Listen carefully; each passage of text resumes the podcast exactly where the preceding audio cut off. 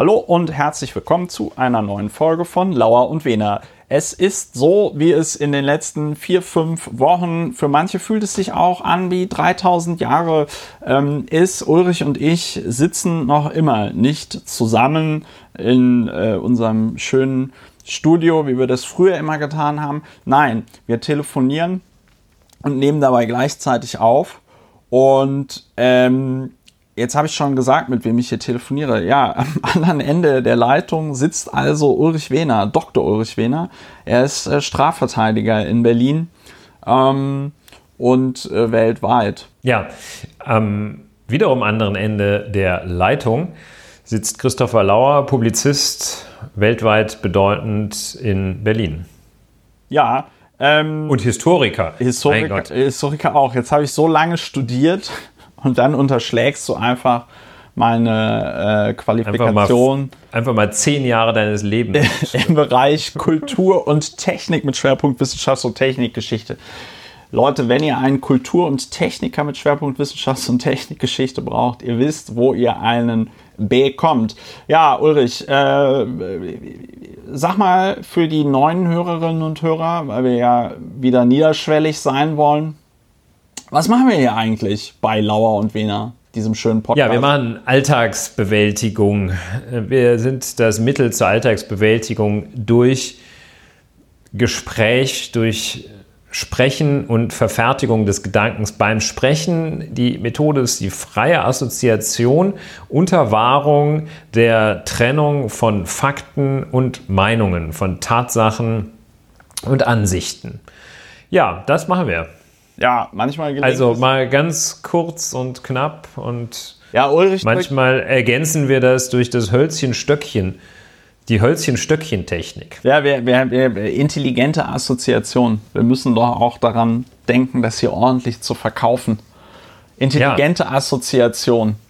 Das äh, ja. ist das Und Affektregulierung. Affektregulierung, das ist auch ganz wichtig äh, weil wir ja in Zeiten leben, in denen es einige Affekte sehr, zu, sehr stark zu regulieren gibt, wenn ich das mal, wenn ich das mal so sagen darf. Ja, häusliche Gewalt nimmt zu.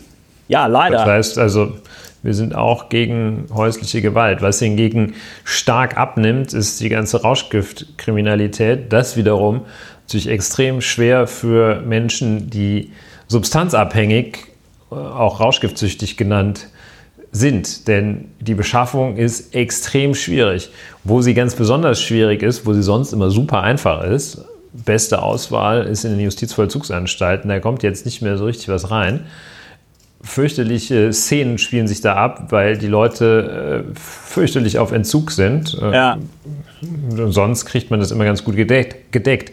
Ja, und auch jetzt ist es irgendwie schwierig war jetzt, also in, in, Berlin ist ja einer der Hotspots äh, gewesen, der Kotti, der Cottbusser Platz, Cottbusser Tor. Ja. Und äh, da konnte man, glaube ich, ein breites Spektrum, da konnte man die ganze rote Liste rauf und runter kaufen. Aber ähm, ist jetzt auch nicht mehr. Und die äh, diverse Anlagen zum Betäubungsmittelgesetz, da konnte man, wenn man mal wissen wollte, was ist das eigentlich, ist man da hingegangen und gesagt, machst mal Anlage 3, Ziffer 7 und dann zack. Äh, und, aber ist nicht mehr, also sehr schwierig. Ja, äh, ja, also Kriminalitätsstruktur ändert sich. Ähm, natürlich nicht ganz überraschend. Äh, Kriminalität im Bereich der, eine andere Art der Beschaffungskriminalität, der äh, rechtswidrigen rechtswidrigen des Erschleichens von äh, Corona-Beihilfen, nenne ich das mal, äh, von Corona-Unterstützungsleistungen, Soforthilfen und Ähnlichen. Daher gibt es, haben sich also sehr schnell sehr qualifizierte Straftäter zusammengefunden, ja. um in möglichst großem Stil ja. diese äh, staatlichen Hilfen wie es ja sein sollen, abzugreifen. Nicht ja. gut, nicht schön. Ja gut, da muss man aber gleichzeitig sagen. Neue Straftaten, Verstöße gegen das Infektionsschutzgesetz. Wir sprachen in der letzten Woche darüber, Verstöße gegen Meldepflichten ja. von Infektionen, ja, ganz interessante Sache. Versammlungsverstöße, gibt es alles. Ja, das. Neue, neue Dinge. Ne? No. Verkehrsdelikte nehmen wohl rapide ab. Ach nee. Ja. Und äh, ja, ja wobei. darauf gerade. Ich weiß es nicht. Ja, das mit dem Rauschgift finde ich interessant, weil ich ja jetzt gedacht hätte, dass, dass diese Zeit die Zeit des Koks-Taxis ist, aber vielleicht auch eben Ja nicht, gut, weil, klar, das ist natürlich schon. Ähm, Naja, vielleicht auch nicht, weil wenn du dann mit so einem dicken Benz äh, äh, durch die Stadt fährst und sonst niemand durch die Stadt fährt, dann wirst ja du gut, vielleicht auch mal diese, dieses angehalten. Taxi, das Taxi-Prinzip, das hatte sich ja vorher schon etwas etabliert und äh, ähm, aber das ist natürlich mit hohem, mh, ja, mit, ein- hat natürlich auch eine sehr hohe Visibilität, vor allem die Telefoniererei oder wie man sich da auch immer, der Bestellvorgang ist etwas anfällig für, für Polizistenbesuche. ja, Naja, so kann es gehen. Äh, Insgesamt würden wir beide aber, glaube ich, die Empfehlung abgeben, dass es sich lohnt, wenn man sein Geld nicht unbedingt mit äh, Aktivitäten verdient, die illegal sind. Es, es, es, es birgt einen Rattenschwanz an Problemen. Ja, das kann ich äh, aus beruflicher Erfahrung sagen. Manche Leute macht das sehr unglücklich, dieser Versuch. Ja. Und immer wieder auch die, wo es so eine Faszination von ausgeht, gleichzeitig aber auch eine gewisse Traurigkeit äh, ausgestrahlt wird, da wo die Straftatbegehung mit sehr, sehr hohem Einsatz und unter Umständen auch mit sehr hohem intellektuellem Aufwand die äh, Straftaten begangen werden, und man dann sagt, also, wenn du das alles investiert hättest in eine, nennen wir es mal, bürgerliche Karriere, wärst du sehr weit gekommen. Ja. Und hier hat jetzt dieser Versuch, also eine, ein Betrügerring zu gründen äh, mit höchstem Aufwand, hat halt nicht so richtig nach oben, sondern nur zwischenzeitlich nach sehr oben, dann aber wiederum nach ganz unten geführt. Also schwieriger Ablauf. Schwierig, schwierig, schwierig. Also äh, man Augen auf beim, bei der Berufswahl. Augen, Augen auf bei der Berufswahl, wobei das im Moment natürlich ein bisschen schwierig ist angesichts der äh, Wirtschaftszahlen. Äh, heute gab es irgendwie so eine, ich weiß gar nicht mehr, wer gefragt hat. Ich glaube, dass das, das äh, in, äh, no, notorisch bekannte IFO-Institut hatte, glaube ich, gefragt, äh, wie viele, äh, was Firmen machen wollen. Und ich glaube, 18 Prozent der Firmen hatten irgendwie gesagt, sie wollen Leute entlassen oder so. Das ist alles schwierig, aber wir haben heute ähm, bei diesem Podcast, wir wollen nicht nur einfach mal so unser Telefonat aufzeichnen, wo Ulrich und ich darüber reden, was in der Welt so los ist, sondern Nein, wir haben Themen. Wir haben Themen, und zwar- natürlich Themen. Die Redaktion hat uns einiges vorbereitet. ja, du wirst die, es jetzt die, sagen. nicht, die nicht vorhandene Redaktion hat uns einiges vorbereitet. Langjährige Hörerinnen und Hörer unseres Podcasts wissen auch, warum es noch keine Redaktion gibt. Ne? Äh, ich versuche es heute wieder über die äh, schlechte Gewissenkarte und sage noch nicht mal, worum es geht, bin aber fest davon überzeugt, dass es ein Großteil der Hörerinnen und Hörer weiß. ähm, also im Grunde genommen die fieseste aller Anklagen, ja, wo man einfach nur böse ist und auf Nachfrage, was denn los sei, sei du weißt schon. Genau. Du weißt schon was. Ihr wisst, ihr wisst schon, was ihr wisst. Nein, aber mal ganz, schon mal, ganz aber, genau. aber auf der anderen Seite muss ich auch noch mal Das ganz brauche ich dir nicht zu sagen, du weißt es so. Auf der anderen nee, Seite- aber was denn? Ulrich, ich sehe auch, wir haben da ähnliche Erfahrungen gemacht. Ähm, der, Ja. der, der, ähm, es ist sehr gut. Nein, aber der, ähm, äh, ich muss mich tatsächlich noch bei den Hörerinnen und Hörern, insbesondere die diesen Podcast unterstützen, bedanken, weil das ist echt einfach sehr geil. Ich habe ja jetzt die Zahlen für äh, April, der jetzt auch schon fast rum ist. Jesus Christus, wie die Zeit vergeht. Ähm, und äh, das ist toll, das ist wirklich toll dass die Leute trotz äh, Corona und der finanziellen Einbußen, die viele Leute haben, weiterhin ihre Daueraufträge ähm, äh, aufrechterhalten. Das hilft mir sehr. Vielen lieben Dank dafür. So, nee, wir haben aber Themen und zwar äh, fangen wir einfach an mit dem ersten, ne? Öffnungsdiskussionsorgien. Soll Ja, ich mal kurz was ein- dazu erzählen? Oder Ja, ich wolltest denke, wir sagen erstmal, nein, wir sagen erstmal, was, sag doch, wo dieser Begriff herkommt, etwas zur Ja. Etymologie des Begriffs Öffnungsdiskussionsorgien. Ja. Viele Länder, also viele Angehörige anderer Sprachräume Ja. als des Deutschen werden uns sehr beneidigen, wie man einfach so mehrere Wörter nehmen kann, Und die setzt man zusammen und dann kommt ein neues Wort raus. Das ist ganz toll. Ja. Ja, wo, wo kommt es her? Ähm, schilder doch mal. Also, es begab sich zu der Zeit, dass das CDU-Präsidium tagte, und zwar an diesem Montag, am 20.04. Und In einer Schaltkonferenz. in einer Schaltkonferenz, das haben wir in einer der vorherigen Folgen schon mal erklärt, was eine Schaltkonferenz ist. Das ist sowas wie eine, so eine Das ist für die Telco. Leute, die, das für die Leute, die auch sagen, statt, äh, mal, kannst du mir mal eine Kopie geben, sagen, ihr hast einen Durchschlag für mich. ja, sehr schön. Äh, So, Schaltkonferenz. Schaltkonferenz des CDU-Präsidiums. Jetzt muss man dazu sagen, das CDU-Präsidium, das sind schon ein paar Leute. Ne? Das ist einmal die, ähm, die Annegret Kramp-Karrenbauer. Viele werden es ja nicht mehr wissen, aber Annegret Kramp-Karrenbauer ist ja noch immer Vorsitzende der Christlich-Demokratischen Union Deutschlands, hat in der letzten Woche auch auf sich aufmerksam gemacht, dadurch, dass sie ein Deal für den Kauf von ähm, Kampfflugzeugen klargemacht hat mit den USA. Und da ist jetzt der Vorwurf, dass sie das am Parlament, am Haushaltsgesetzgeber vorbeigemacht hat. Äh, Annegret Kramp-Karrenbauer ist nicht nur Vorsitzende der CDU, nein, sie ist auch Bundesverteidigungsministerin. Dann eines der, ähm, also kann man, glaube ich, mit Abstand sagen, bedeutendsten politischen Talente in ähm, Deutschland in der jüngeren Zeit. Paul Ziemiak, Generalsekretär, und dann geht das so weiter. Annegret hat fünf äh, äh, Stellvertreterinnen und Stellvertreter. Der Schatzmeister nimmt dran teil.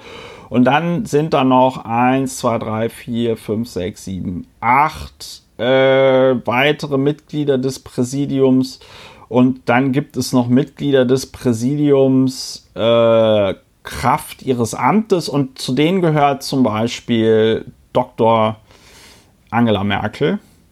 Es ist also ein wirklich sehr, sehr großes äh, Gremium. Jetzt weiß man natürlich nicht, wer alles daran teilgenommen hat. Armin Laschet hat auch teilgenommen. Er ist nämlich stellvertretender Vorsitzender der CDU.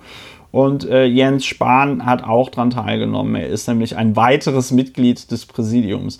Ähm, Ob sie teilgenommen hat oder nicht, wissen wir nicht, aber Silvia Brea war auch dabei.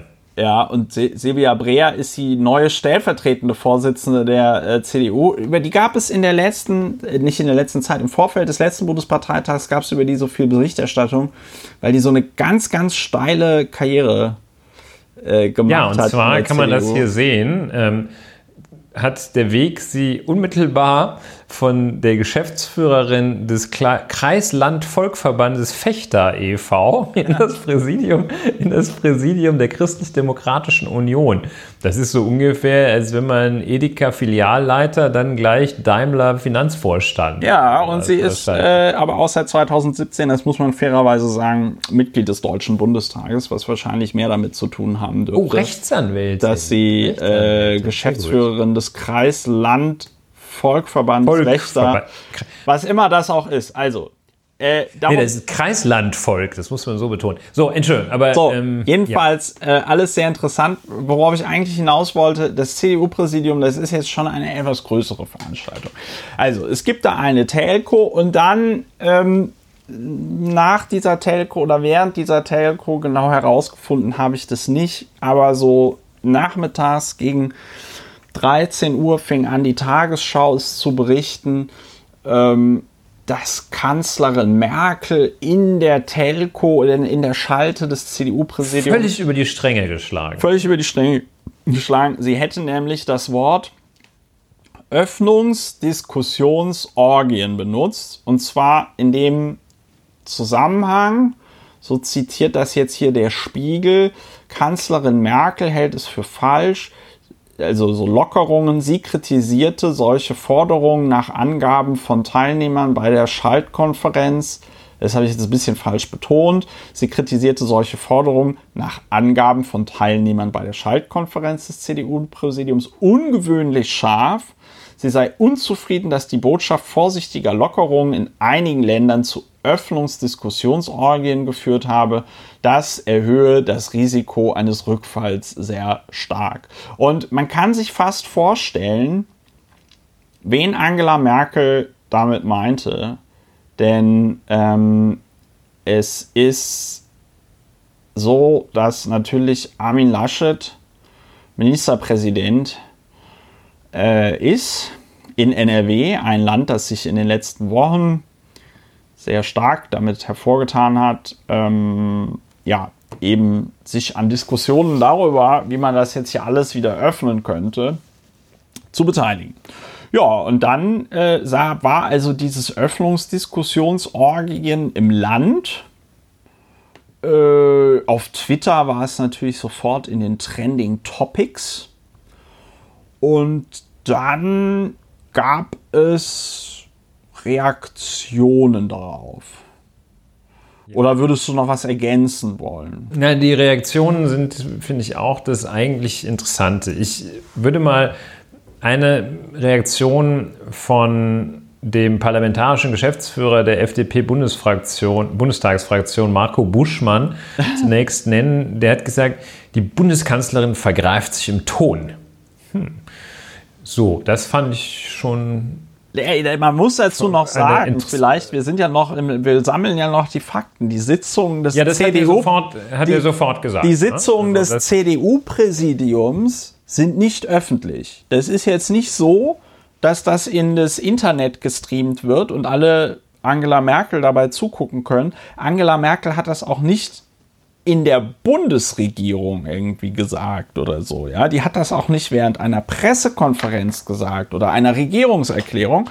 Angela Merkel hat das in der internen Sitzung des quasi erweiterten Bundesvorstandes der Christlich-Demokratischen Union, eine an der Regierung beteiligten Partei, hat die halt mal auf, auf die Kacke gehauen. Ja, das wäre ja schon ein bisschen Wertung. Ne? Aber äh, ja. dieser Hinweis, den finde ich sehr wertvoll, dass äh, zu sagen, das war also in ihrem äh, eigenen Laden, wo sie ja, wie wir wissen, viele Jahre Chefin war, jetzt Frau Kram-Karrenbauer Chefin ist, aber unter, also in ihrem, äh, andernorts würde man sagen, in ihrem Unternehmen, in ihrer Kanzlei, in ihrer Partei, in der Führung ihrer Partei, also eigentlich in so einem geschützten Raum, wo man sich wahrscheinlich ähm, normalerweise unterhält und ähm, Meinungsaustausch pflegt und äh, sich da ja auch mal etwas ungeschützt äußern kann. Ja, die Stimmen, äh, um das zu berichten, also eine Stimme hatte ich ja gerade schon genannt, die Kanzlerin vergreift sich im Ton. Dann gibt es also verschiedene Stimmen in der Öffentlichkeit. Also je, man kann es vielleicht so zusammenfassen, je konservativer äh, ein Medium ist von seiner Tendenz her, desto schlimmer erscheint ihm dieser Begriff der Öffnungsdiskussionsorgie und das dahinter ähm, stehende oder besser gesagt das dahinter vermutete Konzept, die dahinter vermutete Einstellung und Strategie. Und weitere Stimmen, äh, vor allem die FDP scheint das, äh, scheint mit diesem Begriff also äußerste Schwierigkeiten zu haben. Und ähm, auch Wolfram Kubicki hat sich da. Oh ja, auf den kommen wir nachher noch hat, also, hat auch schon gleich gesagt, dass äh, wir kommen auf ihn gleich nochmal, aber ähm, er hat dann auch sofort gesagt, äh, dass die, äh, dass, also die, er hat es äh, scharf kritisiert und äh, gesagt, auch die Bundeskanzlerin steht nicht über dem Gesetz.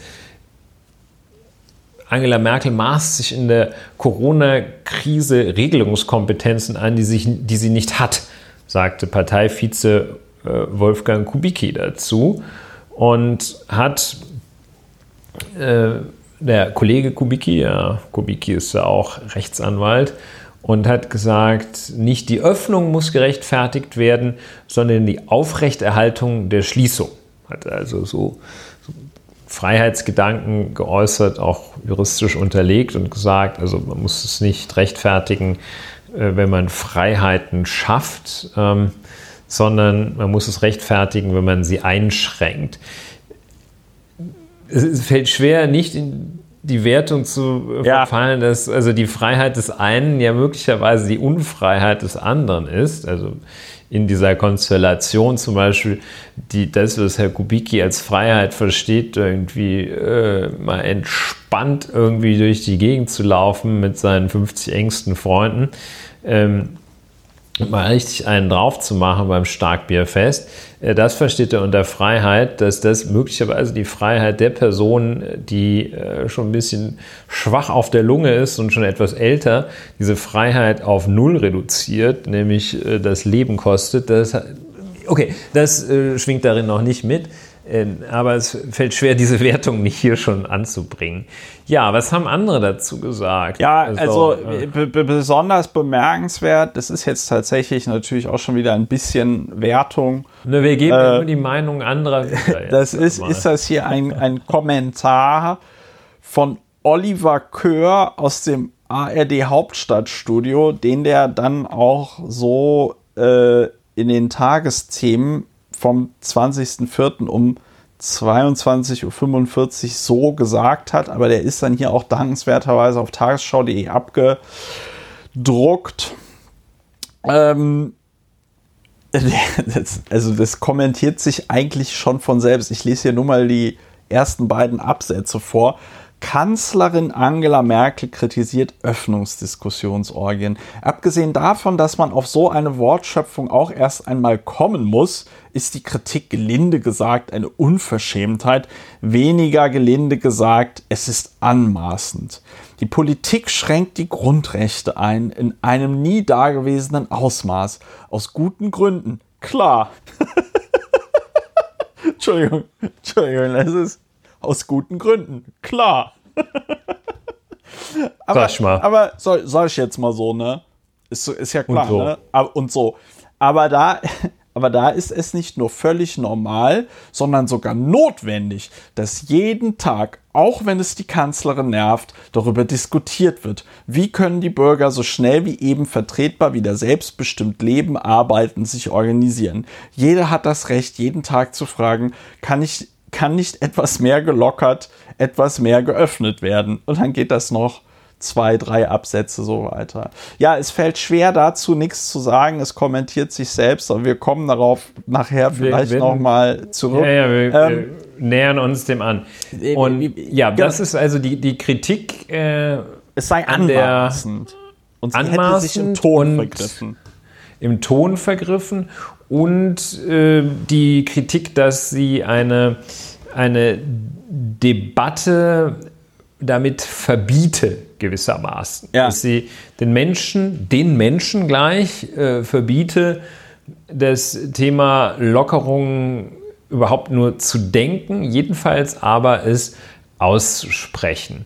Und das, äh, ja, also je weiter, äh, je, je dunkler die Presseorgane werden, äh, also Bild hat irgendwie keine richtige Farbe, aber Bild, Welt und dann, wo ich auch immer, das, die Zeitung, deren Namen ich eigentlich ganz besonders anmaßend finde, die gute alte Volksstimme aus Magdeburg, äh, die äh, flippt völlig aus. Ne? Die sagt, also es geht wirklich gar nicht, äh, dass, dass die Kanzler, die Kanzlerin, man wird doch wohl noch sagen dürfen. Ja, das ist aber Und- auch dieser Artikel, der äh, äh, in dem dann irgendwie drin steht, genau wie bei den Grenzöffnungen 2015. Da habe ich schon aufgehört zu lesen. Das war mir dann ein bisschen zu. Ja, das ist schwierig. Also ist sehr schwierig.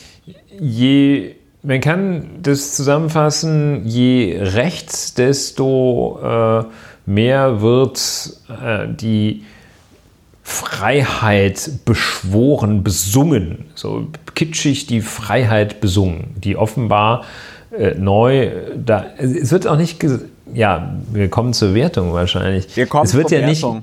Also, wa- was ist das Interessante?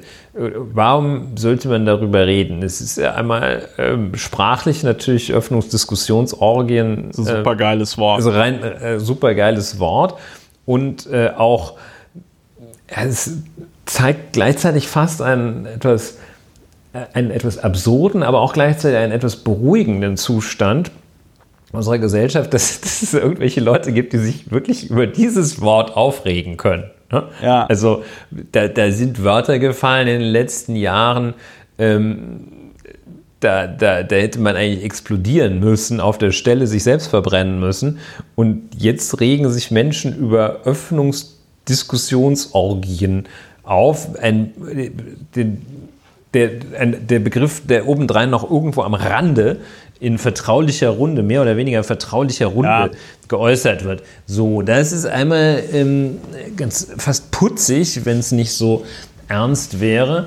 Und ähm, des Weiteren zeigt es doch ähm, auch ein, ein erhebliches Defizit in der, in der Debattenkultur aktuell, dass also ganz schnell auf die Metaebene gegangen wird und auf so eine Pseudo-Metaebene. Da wird dann gar nicht mehr der Austausch von Inhalten gepflegt, sondern dann wird gleich ähm, auf einer anderen Ebene, gar nicht mal so sehr der persönlichen Ebene, sondern auf so einer, ähm, ja, so einer äh, verschwommenen Ebene so eine Meinungsdiktatur insinuiert, etwas hineingelesen und eine Verbotstendenz und eine Dinge hineingelesen und gegen die wird dann gewettert. Also das ist äh, überhaupt äh, dann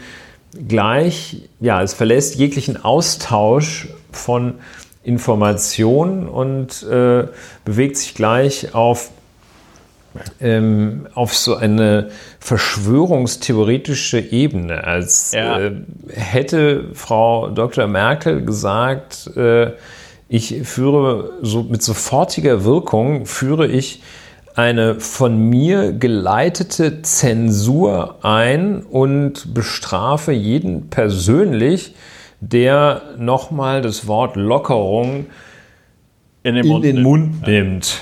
Ja, also. Und äh, das finde ich den interessanten Aspekt. Vielleicht noch einen weiteren Aspekt. Da ist, sind äh, dann auch außer diesen äh, sehr rechten Blättern sind da auch äh, andere Teile der Medien drauf abgefahren. Da gab es dann so eine, eine Bewegung, äh, diese, dieses Motiv, dass man angeblich die Debatte abwürgen will, das pflanzte sich, das, das pflanzte sich fort und zog sich so durch die Diskussion zwei Tage lang, durch, durch ja. die Medien.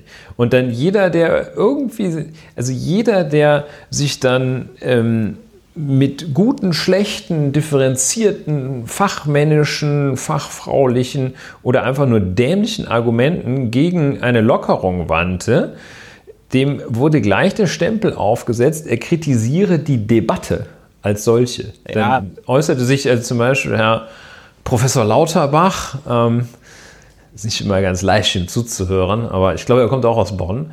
Ja, er ist auf jeden Fall Rheinländer, ja. Ja, das kommt schon, ich glaube, ich habe auch den Eindruck gewonnen. Ja. Und äh, der äußerte sich dann mit einem gewissen medizinischen Sachverstand, äußerte der sich äh, kritisch und schilderte Wirkungen, die das haben kann, äh, wenn man äh, über wenn man das so, lockert, dass, dass, dass die locker, die gelockerten übers Ziel hinaus äh, schießen und sagen, ach komm, wenn ich, wenn ich jetzt schon irgendwie in einen Laden gehen da, darf, dann gehe ich da auch gleich noch äh, spiele ich doch mit meinen 500 engsten Freunden gleich noch Fußball. So äußerte sich kritisch und zack, selbst solche äh, Medien äh, wie der Deutschlandfunk sagten, Lauterbach kritisiert Debatte. Nee, der hatte nicht die Debatte kritisiert, der hatte kritisiert, dass so Öffnungen und ein damit verbundener möglicher Rebound, also ein Wiederansteigen der Infektionszahlen, nun wirklich das Schlechteste wären, was passieren könnte. Also so eine, so eine Verschiebung des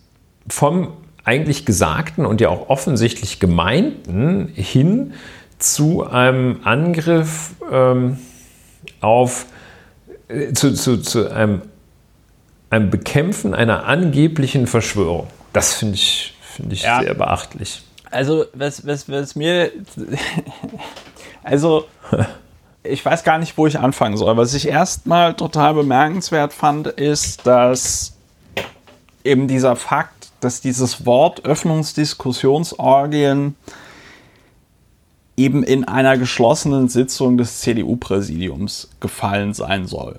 Weil das war zumindest für mich aus der Berichterstattung, das stand da zwar überall so drin, so am Rande irgendwo, ja, aber ähm, zum Beispiel jetzt auch in diesem Kommentar von diesem Oliver Kör in den Tagesthemen, da geht ja nicht mehr hervor, in welchem Kontext das äh, gefallen ist. Das finde ich ist schon mal eine bemerkenswerte Fehlleistung, weil wenn man halt eben wüsste oder wenn man halt eben das mal ernst nehmen würde, in was für einem Kontext dieses Wort gefallen ist, nämlich in einer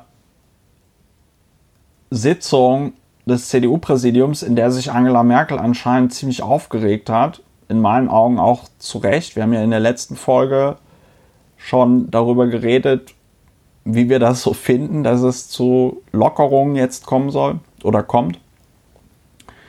Ähm und dass man das so aus dem Kontext nimmt, das finde ich schon mal sehr bemerkenswert. Dass man ihr da auch nicht irgendwie den wie heißt das? Mir fällt jetzt nur das englische Wort ein, der, der, der Benefit of Doubt, ne? Also, dass man jetzt mal einfach irgendwie sagt, ja gut, dann hat sie halt Öffnungsdiskussionsorgien gesagt und was ist jetzt die Nachricht?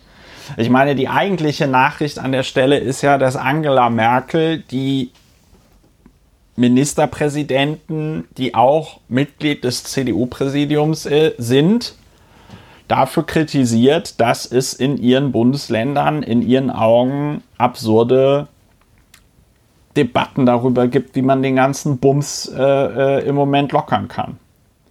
Und was stattdessen stattfindet, ist, äh, ich habe es witzigerweise gibt es da keine deutsche Wikipedia-Seite für, aber es gibt sogar eine koreanische und eine chinesische, aber keine deutsche. Das finde ich gut.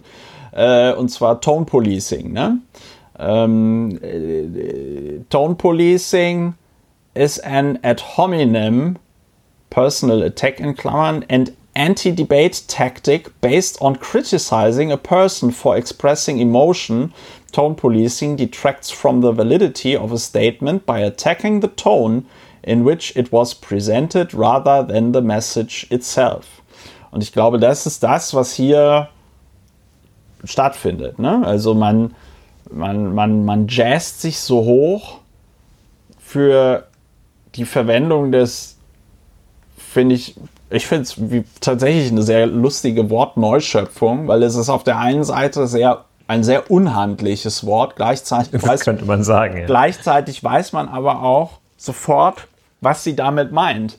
Nämlich diese vollkommen von der Realität entkoppelten Diskussionen der letzten Tage und Wochen, dass man doch jetzt mal gefälligst diesen Lockdown ähm, äh, ähm, rückgängig aufhebt. soll. Ja. Und da finde ich, und das ist das Geile, da finde ich dann die Werf, mit der dieser ARD-Kommentator, der Oliver Kör, das da vorträgt, die finde ich geil. Als ob, äh, ja, du hast das schon irgendwie formuliert, als ob irgendwie Angela Merkel jetzt hier plötzlich eine weiß ich nicht, mit Waffengewalt aufrechterhaltene Diktatur ausgerufen hätte ja, oder so. Eine bewaffnete Zensurbehörde gegründet. Ja, und, und zwar und gesagt, zwar ihr dürft es nicht mehr die machen. Geheime, die geheime Zensurpolizei. So, und Merkel, und dann sagt er da so Sachen wie, und Merkel hat die Pflicht, jeden Tag zu rechtfertigen, warum das vielleicht nicht geht. Also mit den Lockerungen. Und der Witz ist, die Antwort verändert sich ja nicht. Weil die Antwort auf die Frage, können wir lockern, ist nein, können wir nicht. Es gibt noch keinen Impfstoff. Und die Frage, ob man lockern kann, kann man natürlich gerne immer wieder jeden Tag stellen. Aber die Antwort ändert sich so lange nicht, bis ein Impfstoff entwickelt worden ist. Ja. Und es hat und, sich, ja. Mhm. Also, und äh, das ist auch also in der Sache, wenn man das, äh, also wenn man sich mal anschaut, was war denn in der Sache damit gemeint? Also keine Öffnungsdiskussionsorgien zu führen, dann ist meines Erachtens, wenn man das auslegt, was da gesagt worden ist, ist da nicht mehr und nicht weniger gesagt worden, als jetzt macht doch mal hier nicht alle verrückt, indem ihr euch dauernd überbietet ja. ähm, mit Vorschlägen, die sowieso nicht funktionieren. Das hat sie gesagt. Gemacht wird daraus als äh, so eine, eine Untersagung der Diskussion. Man dürfe irgendetwas nicht mehr sagen. Also so wie es diese beknackte Volksstimme aus Magdeburg gemacht hat, dass also schon wie bei Grenzöffnungen sind Diskussionen nicht erwünscht. Nein, was sie sagt ist, in diesem Fall, wenn man hier dauernd neue Vorschläge macht, die alle falsch sind, weil sie dem widersprechen, was Experten und Fachleute sagen, die, die es auch nicht wissen, aber die das vermuten, wenn man hier dauernd neue, komische, doofe Vorschläge macht, dann ist es schädlich. Das sagt sie und es wird unterstellt, sie sage, man darf nicht drüber reden. Und äh, das ist ein bewusstes, bewusstes Fehlverständnis. Und, ja, äh, der, der Witz ist ja, ja. selbst wenn sie, ja, selbst wenn sie, selbst wenn sie der Meinung ist, ja, dass man darüber gar nicht mehr reden darf, ne? Dann hat sie das trotzdem noch immer nicht im Deutschen Bundestag gesagt. Ne? Sie hat es noch immer nicht irgendwie in einer öffentlichen Veranstaltung gesagt, sondern sie hat es halt im CDU-Präsidium gesagt. Das CDU, weil ich finde, das ist ja das, das ist ja das Geile im Moment. Äh, da kommen wir gleich noch drauf. Äh, aber äh, es gibt ja jetzt so andere Spezialexperten, die dann so die Frage stellen, ja, was, mit welcher Legitimität trifft denn jetzt die Kanzlerin hier überhaupt die ganzen Entscheidungen mit den Bundesländern zusammen, ne? So, äh, da wird irgendwie sehr auf die Formalität äh, gepocht. In dem Zusammenhang wird quasi auf den formalen Charakter, den dieses, äh, den dieses Gespräch hatte, in dem das fiel, ja, äh, wird gar nicht drauf eingegangen. Und das ist halt, das zeigt halt so ein bisschen, wir hatten ja vor ein paar Wochen mal im Podcast gesagt, oh, im Moment ist es ganz schön, weil die ganzen Quatschdebatten auf einmal nicht mehr stattfinden, weil diese Corona-Krise so krass ist. Und man muss leider sagen, jetzt so nach einem Monat fangen halt diese ganzen Quatschdebatten wieder an. Ich, ja. weiß, ich weiß nicht, wie du das siehst. Wieder dieses, ja, ja, es wird wieder dieses Mist, diese Mistgabel, dieses Mistbesteck wird jetzt wieder rausgeholt. Ne? Jetzt ist, es gab eine hübsche Zeit in dieser, in dieser unschönen, für, alle Menschen schwierigen, für ganz viele Menschen ganz besonders schwierigen Zeit, gab es ja auch, ähm, gab es ja auch und gibt es ja auch äh, schöne Momente und Phänomene, nämlich eine sehr dezidiert an der Sache orientierte Diskussion und Diskussionskultur. Und das den Eindruck hatte, viele Menschen haben die Köpfe zusammengesteckt und geschaut, was ist denn inhaltlich das Richtige jetzt zu tun. Und das wird jetzt hier wieder verlassen und es gibt keinen Grund dafür, das hier zu verlassen. Das kann man bei der Frage, welcher Fußballverein ist der beste, kann man so aufeinander eindreschen. Äh, oder bei der Frage, ja, bei eigentlich ganz wenigen Fragen, eigentlich sollte man das gar nicht tun ähm, ist wieder dieser Rückfall in dieses, man wird doch wohl noch mal sagen dürfen.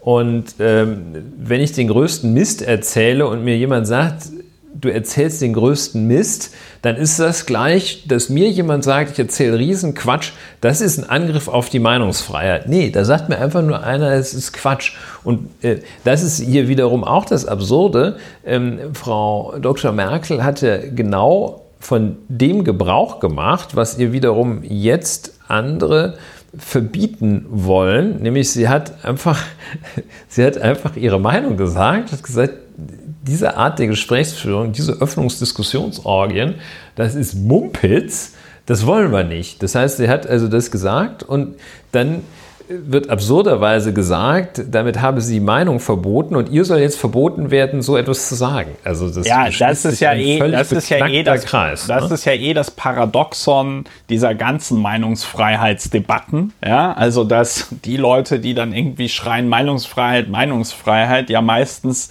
eben genau den Leuten die Meinung verbieten wollen, die ihnen gerade nicht passt. Und ich finde es aber auch, und das muss man sagen, und das finde ich dann halt auch so geil, wenn dann dieser komische Marco Buschmann, der ja wirklich allen, das muss man hier an dieser Stelle sagen, Marco Buschmann ab und zu äh, kommen dann so Tweets von dem in, in, in, bei mir in die, in die Timeline. Und der ist ja eine vollkommen groteske Person. Das ist ja vollkommen grotesk, dass, also wenn man sich ein bisschen damit beschäftigt, was der da im Bundestag macht, das ist ja ständig auf diesem Niveau. Äh, Angela Merkel hat sich hier im Ton vergriffen und so, ja. Also das ist, ähm, der, der kommt ja, da kommt ja, da kommt ja politisch nichts. Und das äh, perfide, was hier von Teilen der Politik, aber von Teilen der Medien gefahren wird, ist, dass man jetzt hier so ein Pseudo, also, also so, so ein pseudo-drängendes Thema aufbauscht, nämlich dass jetzt wieder alles geöffnet wird, ja ähm, von dem man aber eigentlich, wenn man jetzt auf Virologinnen und Virologen hört, weiß, dass es hier eben keine Lockerung geben kann. Also ich meine, äh, gestern Abend gab es um 21.40 Uhr äh, erschien ein äh, sehr instruktives Interview mit einer Virologin äh, vom äh, Helmholtz-Zentrum. Äh, die, also die haben wohl auch ein gibt ja mehrere Helmholtz-Zentren, aber es gibt wohl anscheinend auch eins für Virologie. Jedenfalls sagt diese Melanie Brinkmann in äh, diesem Interview, dass die Lockerungen halt ein falsches Signal sind und dass es aus virologischer Sicht auch überhaupt gar keine, gar keine Indikation dafür gibt, die bisher getroffenen Maßnahmen der Kontaktbeschränkungen, die wir hatten, in irgendeiner Form zu lockern. Das ist ja genau das, was wir letzte Woche auch gesagt haben. Es hat sich ja faktisch äh, nichts äh, geändert. Ja, es hat sich faktisch nichts geändert an der Situation auch im Vergleich zu äh, äh Mitte März, wo dann die ersten Kontaktbeschränkungen eingeführt worden sind. Und das ist das perfide an der Stelle, dass das als so ein da wird ein riesengroßer Skandal draus gemacht. Und es gibt überhaupt ja, nichts zu. Es ist, also klar, mich regt das auch auf, dass ich mein Leben nicht mehr so führen kann, wie ich es vorher geführt habe. Aber ich muss halt anerkennen, ja, wir haben gerade eine globale Pandemie. Dieser Virus ist ein Scheißvirus und er ist irgendwie ziemlich übel, wenn man sich so die ganzen Berichte darüber anguckt, bleibende Lungenschäden, Nervenschäden, äh, was auch immer für Schäden. Also das ist kein, kein Zuckerschlecken. Und dann bleibt ja, man halt zu gibt, Hause. Äh, und es gibt ja eben auch keinen, man kann ja nicht einfach äh, sagen, okay, ihr habt beide recht, wir machen beides. Ja, genau. Wir machen also, wir machen also hier sehr restriktiv und lockern. Also ähm, das geht einfach nicht. Das ist, das ist dieser, das ist dieser Punkt. Man muss es in irgend, man muss es in einer Weise machen. Man muss eine Entscheidung da treffen. Und dass man das irgendwie so äh, mal guckt, wie man es macht, ähm, damit kann man es ja völlig versemmeln. Ja, natürlich kann man jetzt mal gucken und mal, mal wieder richtig äh, losrennen und alle, alle, alle rauslassen. Vielleicht passiert ja nichts. Vielleicht geht es dann wirklich gut, aber wenn es schlecht geht, geht es richtig schlecht. Und ähm, an diesem dieses Rumgeholze ähm, mit der äh, Kritik an, an den, äh, an den äh, Kontaktbeschränkungen und an Maßnahmen zur Eindämmung dieses, dieser Erkrankung, dieses Virus, die ähm, die, das ist ja ein, ein, ein, ein Surrogat sozusagen. Das ist ja also ein, ein Ersatz, diese, diese, diese Krakelerei, dass ja. Frau Merkel im Ton vergriffen hat, das ist ein Ersatz für wirklich echte konstruktive Beiträge. Denn wenn man nun glaubt, dass eine Maßnahme falsch ist, eine Maßnahme übertrieben ist, eine Maßnahme rechtlich nicht tragfähig ist. Das ist verfassungswidrig. Dann, dann hat man die, ja, aber dann hat man die Möglichkeit, eine andere vorzuschlagen oder sich gegen die Maßnahme, die man dann für so abgrundtief schlimm hält, zur Wehr zu setzen. Diese Möglichkeit besteht ja nun. Und wenn da jemand, wenn wie in Hamburg eben geschehen, wenn da ein Sportartikelgeschäft in der Innenstadt mit mehr als 800 Quadratmetern meint, das sei rechtlich rechtswidrig, dass ihm der Betrieb untersagt wird, während dem äh, Sportartikelgeschäft nebenan, das 790 Quadratmeter hat, der Betrieb nicht untersagt wird, dann möge diese, diese die Geschäftsführung möge dann doch bitte zum Verwaltungsgericht gehen. Und vielleicht kriegen sie recht, vielleicht nicht. Ja. Und ähm, da muss man dann nicht rumkrakehlen. Das, sind, und, und da soll man da auch vernünftige Vorschläge machen. Was, ich meine, klar, also ich, ich meine, das ist mir auch, ich meine, das ist nun jedem klar, dass, ähm, dass diese Maßnahmen für Einzelhändler äh, sehr, sehr schwierig sind. Dass diese Maßnahmen, dass man nicht mehr zu touristischen Zwecken in Hotels übernachten darf, dass es für Hotels sehr schwierig sind. Das ist mir auch klar. Äh, also, aber ich meine, das ist doch noch kein Argument.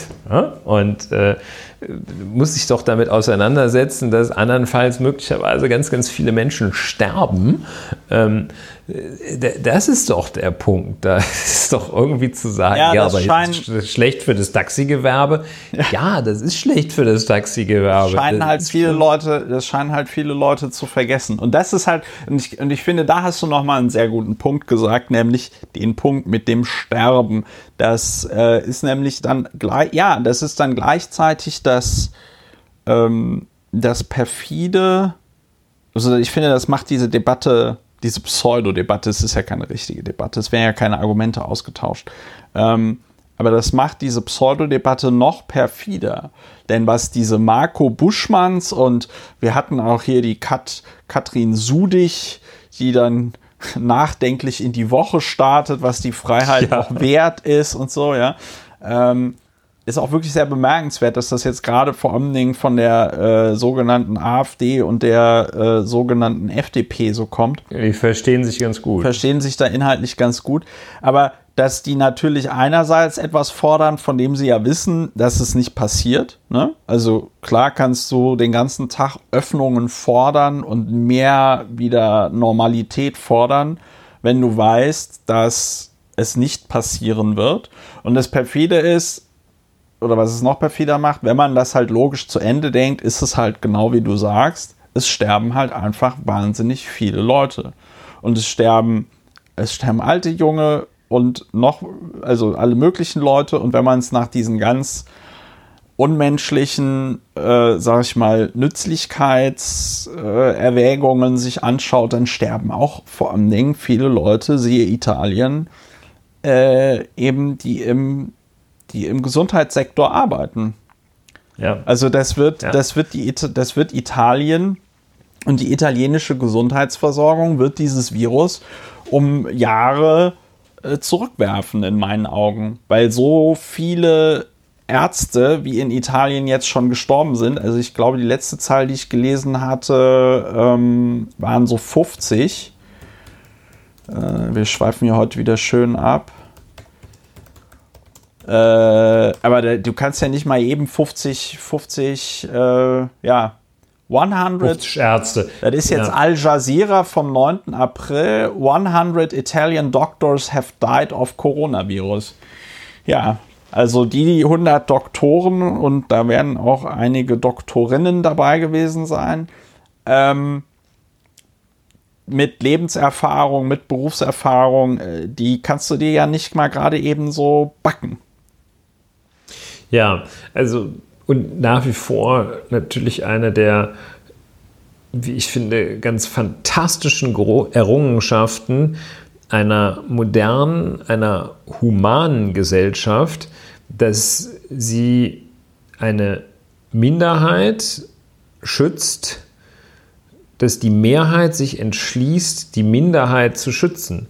Weil wenn einfach die Mehrheit, nämlich die Mehrheit ist keine Risikogruppe, die Mehrheit äh, der Menschen und auch glücklicherweise, so wie es aussieht, die große Mehrheit der Menschen wird und würde eine Corona-Infektion überleben. Dass die nicht sagt, komm, hier diese 10% oder 15% Risikogruppe, die wir im Land haben, ja, was soll's, ehe wir jetzt die Wirtschaft runterreiten, ähm, dann müssen die halt äh, dran glauben. Und das ist einfach die Errungenschaft zivilisierter humaner Gesellschaften, menschlicher Gesellschaften, dass sie so nicht agiert und dass sie nämlich nicht abwägt das Recht auf Leben einzelner Menschen gegen das wirtschaftliche Interesse größerer Bevölkerungsgruppen.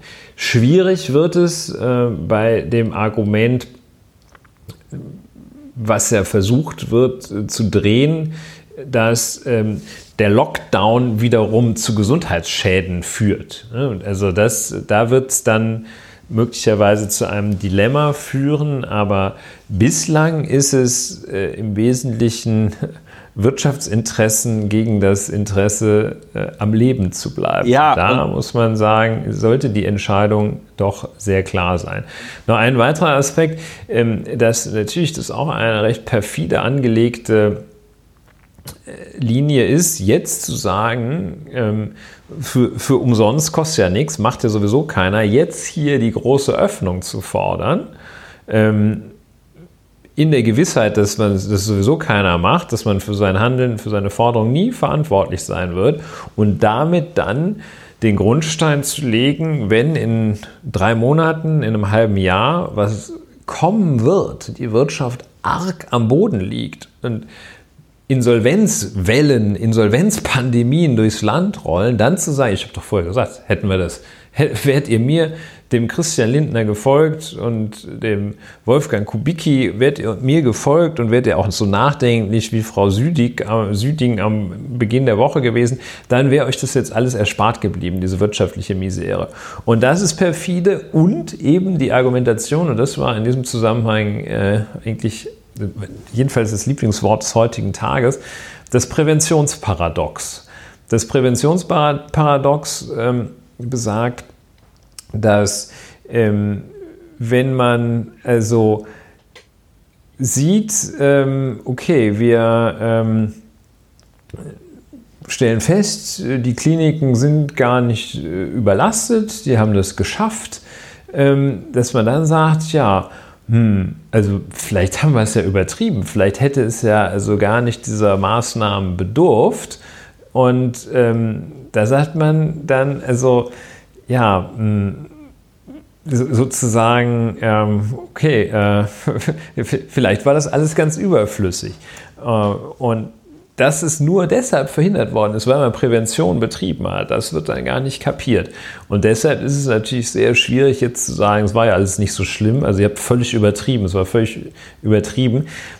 Das ist bösartig, weil das also wahrscheinlich falsch ist, jedenfalls das Gegenteil überhaupt nicht zu beweisen ist. Das, was man da sagt, das stellt man einfach, man stellt einfach in den Raum, das waren übertriebene Maßnahmen, wird es nicht beweisen müssen und sich nicht daran messen lassen müssen. Ja, also so geht das nicht. Es das, ist halt keine, das lehne ich ab. Es ist halt keine, es ist halt keine Form irgendeiner Debatte, weil ja nicht tatsächlich irgendwelche Dinge debattiert werden. Ne? Also äh, hier Marco Buschmann hat ja auch keinen Plan vorgelegt, wie man weiß ich nicht, die Wirtschaft wieder hochfährt und gleichzeitig das äh, Infektionsrisiko möglichst gering hält. Was übrigens was gebracht hätte, wäre, wenn wir einfach noch zwei Wochen oder drei Wochen länger im Lockdown gewesen wären. Das sagt zumindest diese Virologin vom Helmholtz-Zentrum.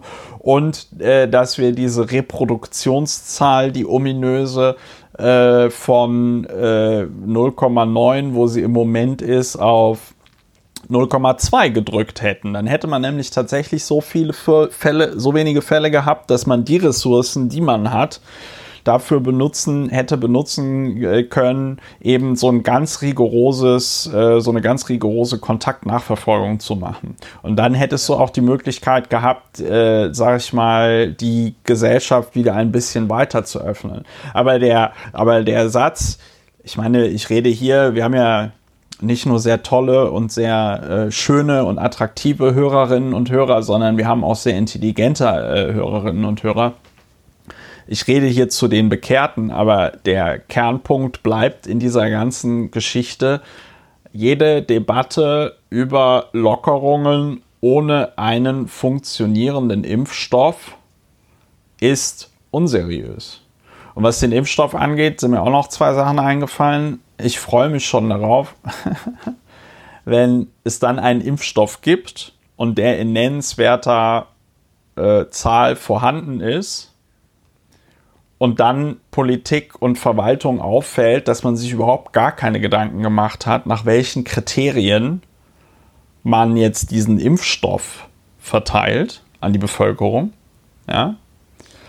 Und äh, die zweite Sache ist, und das wird auch nochmal interessant, und das müssen sich die Leute auch nochmal vergegenwärtigen, dass natürlich man bei diesem Impfstoff Impfstoffe nehmen wird, die im Zweifelsfall auch gravierende Nebenwirkungen haben, solange die Zahl der gravierenden Nebenwirkungen geringer ist als die äh, Letalitätsrate bei Corona. Ne?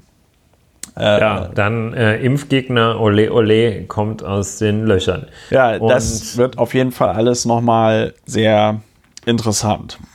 Sollen wir mal gucken, was der Präsident Ach so, ja, ach so, nee, aber aller, aller Ärzte der Welt dazu sagen. Ja, gleich. Das ist eine super Überleitung, aber ich muss noch ganz kurz über Wolfgang Kubicki reden. Den hatten wir ja, ja hier anfangs erwähnt. Ähm, äh, vollkommen auf die Spitze getrieben. Und hier sind wir, glaube ich, jetzt komplett im Bewertungsteil, weil die Fakten kann man relativ leicht erzählen.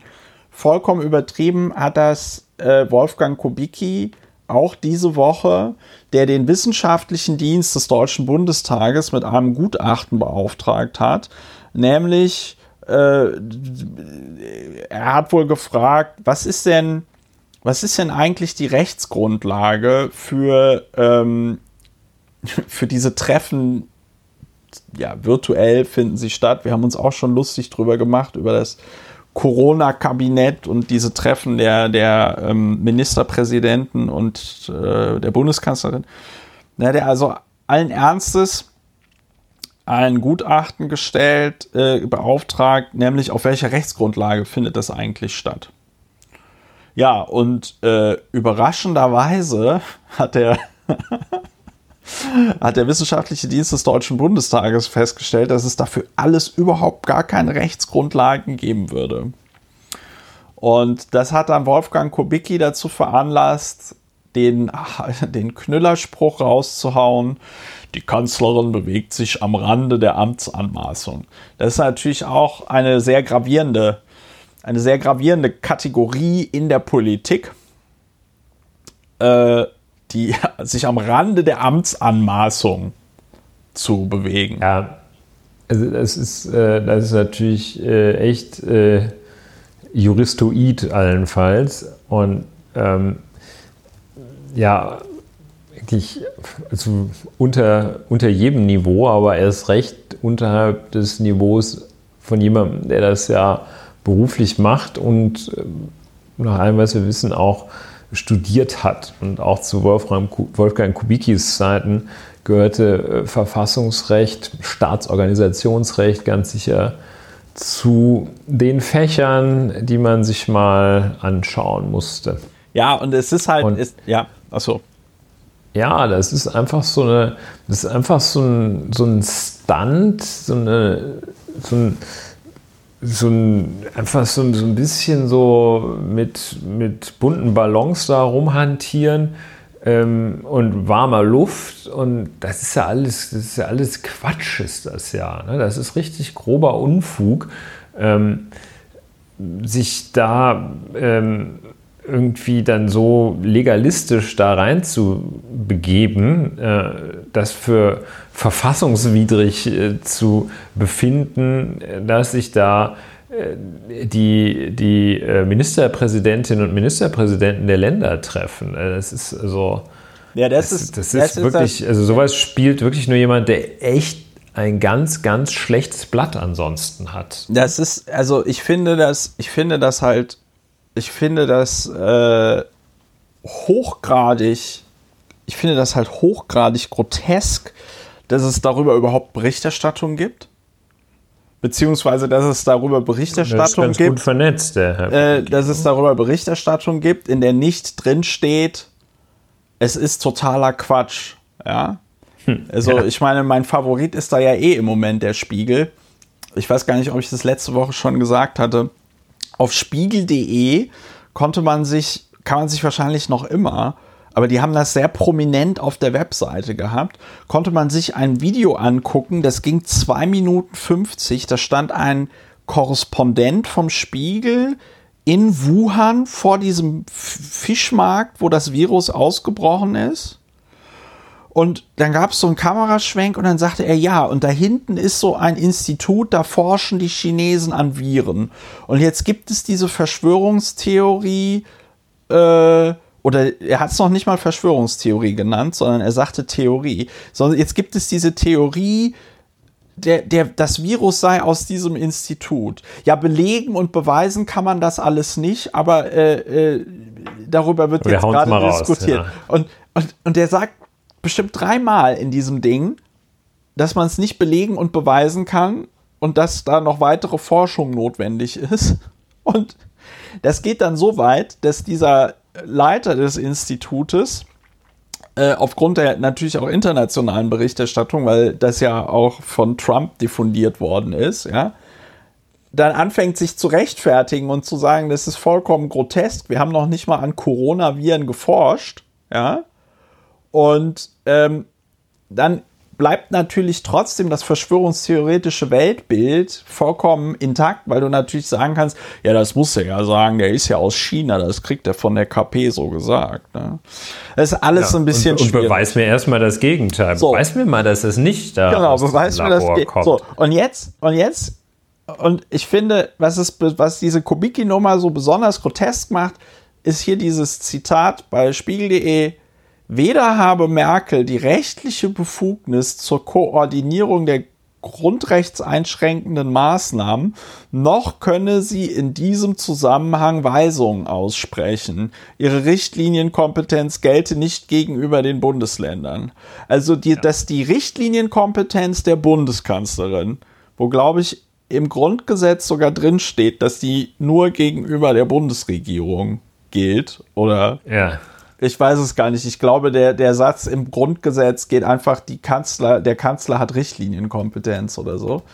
Jedenfalls, das kann einer, das kann man, Bundeskanzler bestimmt die Richtlinien der Politik. ja, genau, so, Bums. Und da kannst du, ich meine, da musst du kein Jura für studiert haben, um zu wissen, dass sich das möglicherweise nicht auf die Bundesländer äh, äh, bezieht. Aber ich, was ich so geil finde, ist, was ist denn jetzt hier der Vorwurf?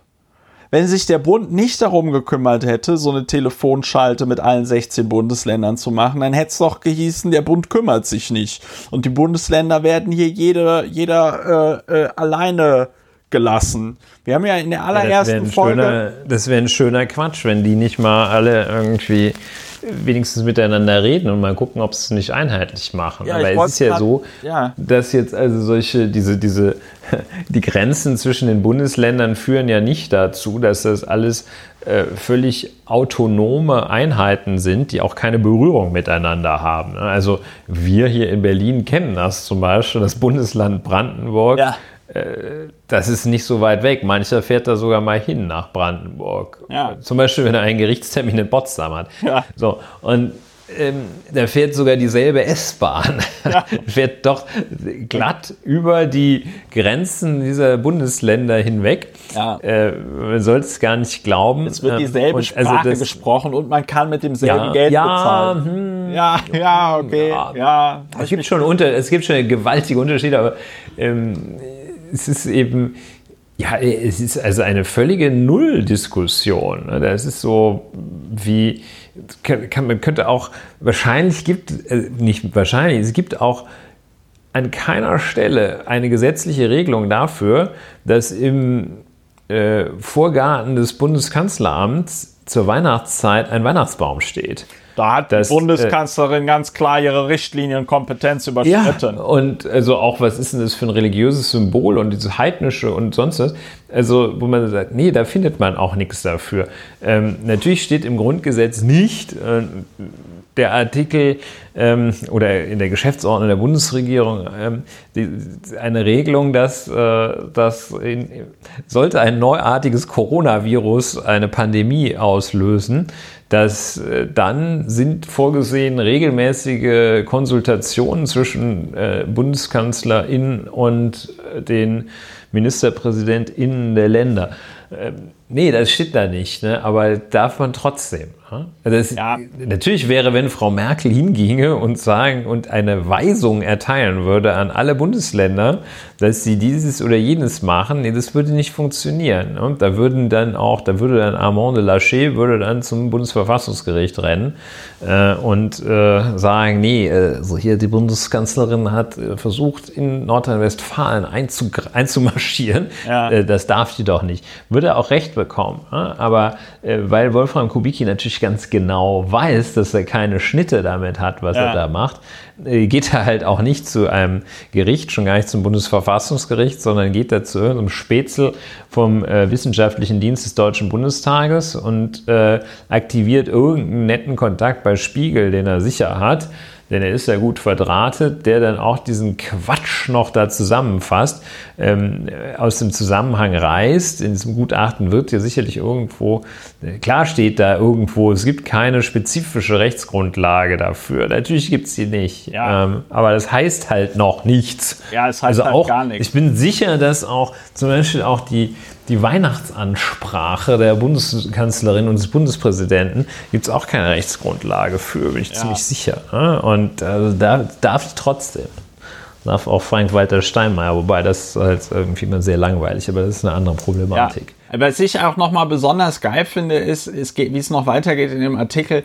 Allerdings seien die Regierungschefs der Länder auch selbst für ihre Entmachtung verantwortlich. Das ist halt, das ist ja, das ist halt, ähm, es ist halt einfach faktisch falsch, weil die, wir haben das ja hier in Berlin durchgekaut und in anderen Bundesländern ist es ja genauso.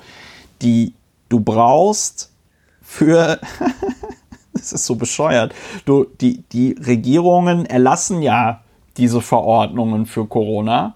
Und wir hatten ja auch festgestellt in der Folge, in der wir über die Ausprägungen geredet haben, dass das von Bundesland zu Bundesland unterschiedlich ist. Also in Berlin zum Beispiel hatten, durften Buchhändler die ganze Zeit öffnen. Ja. Äh, in anderen Bundesländern war das nicht von Anfang an so. Ja, es gab da durchaus regionale äh, äh, äh, Unterschiede. Auch ob man seinen Pass dabei haben muss oder nicht und ob man auf einer Bank sitzen darf oder nicht und ob man Sport machen durfte oder nicht. Das war schon alles ein bisschen. Und das, und das zeigt nochmal sehr schön, ach, wie einfach wie unkonstruktiv und dumm das einfach ist. Dann sagt er noch hier, die Frage stellt sich, warum die Ministerpräsidenten einen solchen Eingriff in den eigenen Kompetenzbereich durch die Bundeskanzlerin zulassen, sagte Kubicki. Eigentlich wäre es vornehmste Aufgabe des Bundesratspräsidenten, diese Führungsaufgabe zu übernehmen. Das Geile ist, der Bundesratspräsident hat ja auch nicht irgend, also äh, da steht, es gibt kein Gesetz, wo irgendwie drin steht, im Falle der einer bundesweiten Pandemie äh, macht, der Bundes, macht der Bundesratspräsident einen Telco-Raum auf, wo sich alle einwählen oder so. Ja? Das gibt's nicht. Für Veranstaltung der Schaltkonferenzen in ja. Pandemiezeiten ist ja. der Bundesratspräsident ja. zuständig. Und das ist das Geile, dass, dass Wolfgang Kubicki, äh, Wolfgang Kubickis Argumentation tatsächlich ist, also allen Ernstes ist, ja, die Kanzlerin hat ja gar keine Rechtsgrundlage dafür, was sie da macht. Das sollte der Bundesratspräsident machen. Da gibt es zwar auch keine Rechtsgrundlage, aber er ist halt der Bundesratspräsident. Es ist so ein Quatsch. Und dann gibt es da den ganzen Tag, war ja nicht nur bei spiegel.de, da gibt es den ganzen Tag Berichterstattung darüber. Und keiner macht sich mal fünf Minuten Gedanken darüber, wo, was das überhaupt für ein Quatsch ist. Ja, jetzt kommen wir aber zu dem anderen Thema. Doch bevor wir zu dem anderen Thema kommen, wollte ich noch mal daran erinnern. liebe beste Hörerinnen und Hörer der Welt, man kann diesen Podcast finanziell unterstützen. Ich weiß, das ist in diesen Zeiten nicht einfach, aber vielleicht findet die eine oder der andere ja den Weg von diesem Podcast auf unsere Webseite und richtet einen Dauerauftrag oder ein, ähm, ein oder ähm, bezahlt was über PayPal. Ich würde mich jedenfalls freuen, der Ulrich glaube ich ein bisschen auch. Unser Stammrestaurant, mhm. wo wir immer essen gehen, ähm, nach den Aufnahmen des Podcasts. Das hat ja im Moment auch zu. Aufgrund von Social Distancing können wir da auch nicht essen. Aber ich kann euch versichern, da gebe ich Brief und Siegel drauf, das ganze, das ganze Geld, das ganze, ganze Geld wird nach der, nach der Pandemie für Essen bei unserem Lieblingsrestaurant ausgegeben, wo wir immer nach dem Podcast essen gehen. Wir werden, das ist eine schöne Versprechung, die sicherlich viele Menschen nochmal zusätzlich motivieren wird. Die wird wahnsinnig viele Menschen motivieren. Total motiviert ist im Moment auch der Frank Ulrich Montgomery. Ich weiß gar nicht, wie ich anfangen soll. Frank Ulrich Montgomery kennt man, wenn man in der Bundesrepublik Deutschland aufgewachsen ist. Er war nämlich äh, von 1983 bis 2016 äh, Vorsitzender des Marburger Bundes in Hamburg. Er war ähm, Vizepräsident der Bundesärztekammer. Er war auch Präsident, nee, Präsident der. Äh, äh Erst Vize, dann Präsident. Ja. Und von 83 bis 2007 war er der äh, erste Vorsitzende des äh, Marburger Bundes, genau von 83 bis 2016, das war nur Vorsitzender des Marburger Bundes in Hamburg. Da würde man Ämterhäufung zu sagen, aber wir sind noch nicht im Bewertungsteil. Also Frank, Fun Funktionär. Sozusagen. Frank Ulrich Montgomery ist nicht nur Radiologe, weil er war bis 2018 Oberarzt der Radiologischen Klinik des Universitätsklinikums Hamburg-Eppendorf sondern er war auch äh, Ärztefunktionär. Und jetzt als krönender Abschluss seiner Ärztefunktionärskarriere ist Frank Ulrich Montgomery jetzt auch der Weltärztepräsident. äh, und das ist ganz komisch, weil Boss der Bosse auch er genannt. ist El Jefe und ähm, er wurde, ähm, er wurde als, er ist da schon, warte mal, das ist die Wikipedia ist hier nicht, kommt doch. Montgomery wurde auf der Sitzung des Vorstandes des Weltärztebundes am 25. April in Santiago de Chile einstimmig für zwei Jahre zum Vorstandsvorsitzenden gewählt. Das kritisieren wir gleich auch noch, weil das mit dem Vorstandsvorsitzenden auch nicht stimmt. Aber äh, er ist seit einem Jahr also da in diesem Gremium und wird jetzt also in den Medien immer, Zitat, Weltärztepräsident genannt. Und wir hatten ja heute schon ein neues Wort, das war Öffnungsdiskussionsorgien. Das ist ein zusammengesetztes Wort, das ist sehr, sehr holprig, aber gut. Weltärztepräsident weiß man nicht so ein bisschen, weiß man, das ist jetzt schon so ein bisschen Bewertung. Weltärztepräsident weiß man nicht so richtig, ob es ernst gemeint ist oder nicht. Es klingt ein bisschen wie ausgedacht, so wie intergalaktische UNO oder so. Ja? Ich weiß nicht, wie es dir da geht, Ulrich. Ja, das ist so ein bisschen wie ähm, wahrscheinlich so der bei Künstlern könnte man sich das ähnlich absurd vorstellen. So der, der Weltoberkünstler oder sowas. Und ja. Der, der, der, der, der Chef der Maler, der weltweiten äh, Kunstmaler oder so etwas. Ja, das ist schon, ähm, schon beachtlich. Ähm, wobei, das ist eine, wie es scheint, also diese World Medical Association, das ist halt so ein Zusammenschluss äh, von ähm, ich glaube, Ärztekammern und Verbänden weltweit. Da ist dann also der, der von Nordkorea. Äh, ich glaube, Korea del Norte ist. Eritrea, Turkmenistan. Ähm, das sind aber jedenfalls so von, äh, von Großbritannien. Äh, Frank Ulrich äh, Montgomery spricht ja sehr gut Englisch. Und ja, sein Vater war britischer Soldat. Ja. Und ähm, ja, also jedenfalls, diese, diese ja, das mag ein bisschen lächerlich klingen, aber ist wahrscheinlich gar nicht so lächerlich, dieser, dieser Zusammenschluss da. Also nee, der Zusammenschluss, der ist überhaupt nicht lächerlich. Ich finde, Weltärztepräsident klingt einfach total lächerlich. Ja, also World Medical Association, komisch, ne? World Medical Association, das ist ja bodenständiger geht's ja nicht. Das ist ja wie. Ja, äh, und, äh, jedenfalls, also. Jedenfalls, genau. Hat, und, und hat er dann ja, nach, ja, ja, jetzt so nachdem, äh, oder? Nö, ich red doch mal sagen, was er jetzt jetzt seine Heldentat schildern. Nachdem dann also zunächst einmal ähm, in diesem, nach Auffassung von Wolfgang Kubicki, also extrem äh, konspirativen Verschwörungs-, äh, Verfassungsbruchstreffen der Ministerpräsidentinnen der Länder und der Bundeskanzlerin, die gesagt hat, also diese Mas das Tragen von Gesichtsmasken, Mund-, Nase-, Gesichtsmasken doch dringend zu empfehlen. Ähm, äh, und nachdem sich das dann so ein bisschen äh, Dominosteinartig durch die Länder gezogen hat, bis dann also auch äh, das letzte Bundesland sagt, okay, jetzt hier im, beim Einkaufen und im öffentlichen Personennahverkehr zieht es euch halt diese, diese Dinger da übers Gesicht. Ähm, nachdem das also so einmal komplett äh, durchgetrickelt war in Deutschland, dann kommt Frank Ulrich Montgomery um die Ecke gebogen und sagt, ja, das mit den Masken, das ist ja totaler Mist. Ja. Und da biegt er dann ganz plötzlich um die Ecke, hat auch so ein paar äh, begründet äh, seinen Hinweis, äh, begründet seinen ähm, mit der Bitte um Dank der Welt, dass es endlich mal einer auf so tolle Ideen kommt.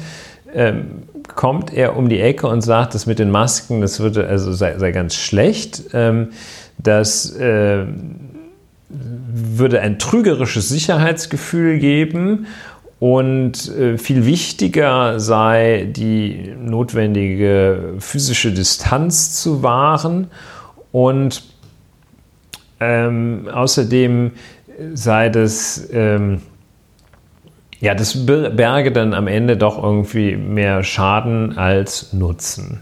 Ja, Vielen Dank, Herr Montgomery. Ja, es ist die Argumentation ist halt eine, die ich nicht nachvollziehen kann. Jetzt sind wir schon ein bisschen in der Bewertung, aber es muss jetzt einfach raus, ähm, dass, dass diese absurde Diskussion, dass man sich durch die Maske in einem falschen Sicherheitsgefühl wähnen würde und dadurch schneller infiziert dazu. Das finde ich so witzig, weil ähm, für die Wirksamkeit der Masken wurden immer Studien verlangt. Ich, mir ist keine Studie bekannt, die äh, sagt, durch das Tragen von Masken infizieren sich die Leute mit mehr Viren. Also, ja, also ähm, ne, das ist so, das ist so, das ist so ein, das ist noch so ein Paradox in dieser naja, eine richtige Debatte ist es ja nicht. Besonders grotesk wird es ja bei Montgomery, wenn er sagt, er trage selbst aus Höflichkeit und Solidarität eine Maske, halte aber eine gesetzliche Pflicht für falsch. Was ich halt auch so, wo ich mir so denke, ja, okay, geil. Also, was will er uns denn jetzt sagen? Dass er einfach die Leute für zu doof hält, ähm, so eine Maske richtig zu benutzen? Dass er der Meinung ist, man hat so eine Maske im Gesicht und dann fummeln sich die Leute trotzdem die ganze Zeit im Gesicht oder so. Ich blick da, ich blick da leider nicht so ganz. Ich blick da leider nicht so ganz durch. Ja, also das ist ja eine schöne, äh, sehr treffende Kritik an dieser Äußerung, dass es einfach nicht evidenzbasiert ist, was er da von sich gibt. Also sprich, äh, er kann sich nicht auf er stützt sich jedenfalls nicht und kann sich wahrscheinlich auch nicht auf Studien stützen, wonach äh, Masken mehr Gefahren bergen, als sie als sie Nutzen schaffen. Es erinnert mich sehr stark an äh, die ähm, an, an, die Überlegungen, die äh, zum Fahrradhelm angestellt werden. Ja. Beim Fahrradhelm strukturell insofern etwas anders. Deshalb erlaube ich mir zum Beispiel keinen zu tragen, weil ähm, der gesellschaftliche Schaden, den ich dadurch anrichten kann, natürlich enorm groß ist meiner Persönlichkeit wegen. Aber jedenfalls stecke ich damit keinen an. Und wenn ich mir die Birne einfahre, äh, ist, muss man, muss ich realistischerweise sagen, ist der gesamtgesellschaftliche Schaden nicht so riesengroß. Ich das ist vielleicht der Unterschied. Traurig. Ja, danke schön. Ich habe das, darauf habe ich hingearbeitet. Ja. Das ist ähm, vielleicht der Unterschied, aber auch da ähm, galt es sehr, sehr lange als äh, umstritten, ähm, ob nun ein Fahrradhelm mehr nutzt, als er schadet. Und ähm, es gab Studien ähm, und die kamen zu unterschiedlichen Ergebnissen und da fand man schon äh, auch angelegt dieses Argument, hm, also weil diese ganzen Tests, wenn man irgendwie Köpfe äh, mit und ohne Helm auf eine Bordsteinkante gehauen hat und sich dann angeschaut hat, äh, welcher Kopf ist kaputter, da, da war nicht viel zu holen. Da war schon der Kopf, wo ein Helm drauf war, der war weniger kaputt. Ne?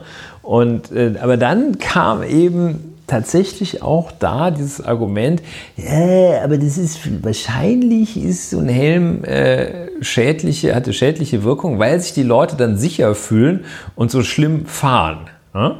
Und ähm, das, das ist dieses Argument, wenn einem gar nichts mehr einfällt, sagt man, okay, die Leute fühlen sich dann zu sicher und rasen wahrscheinlich, also knutschen alle ab, obwohl sie so eine Maske im Gesicht haben. Ja, ne? vor allem äh, ist, der, der Witz ist seit, also ich meine, nachdem jetzt hier diese Maskendiskussion in Deutschland ja so halbwegs durch war und man äh, auch auf dem Stand war, auf dem ich schon Anfang der Debatte war.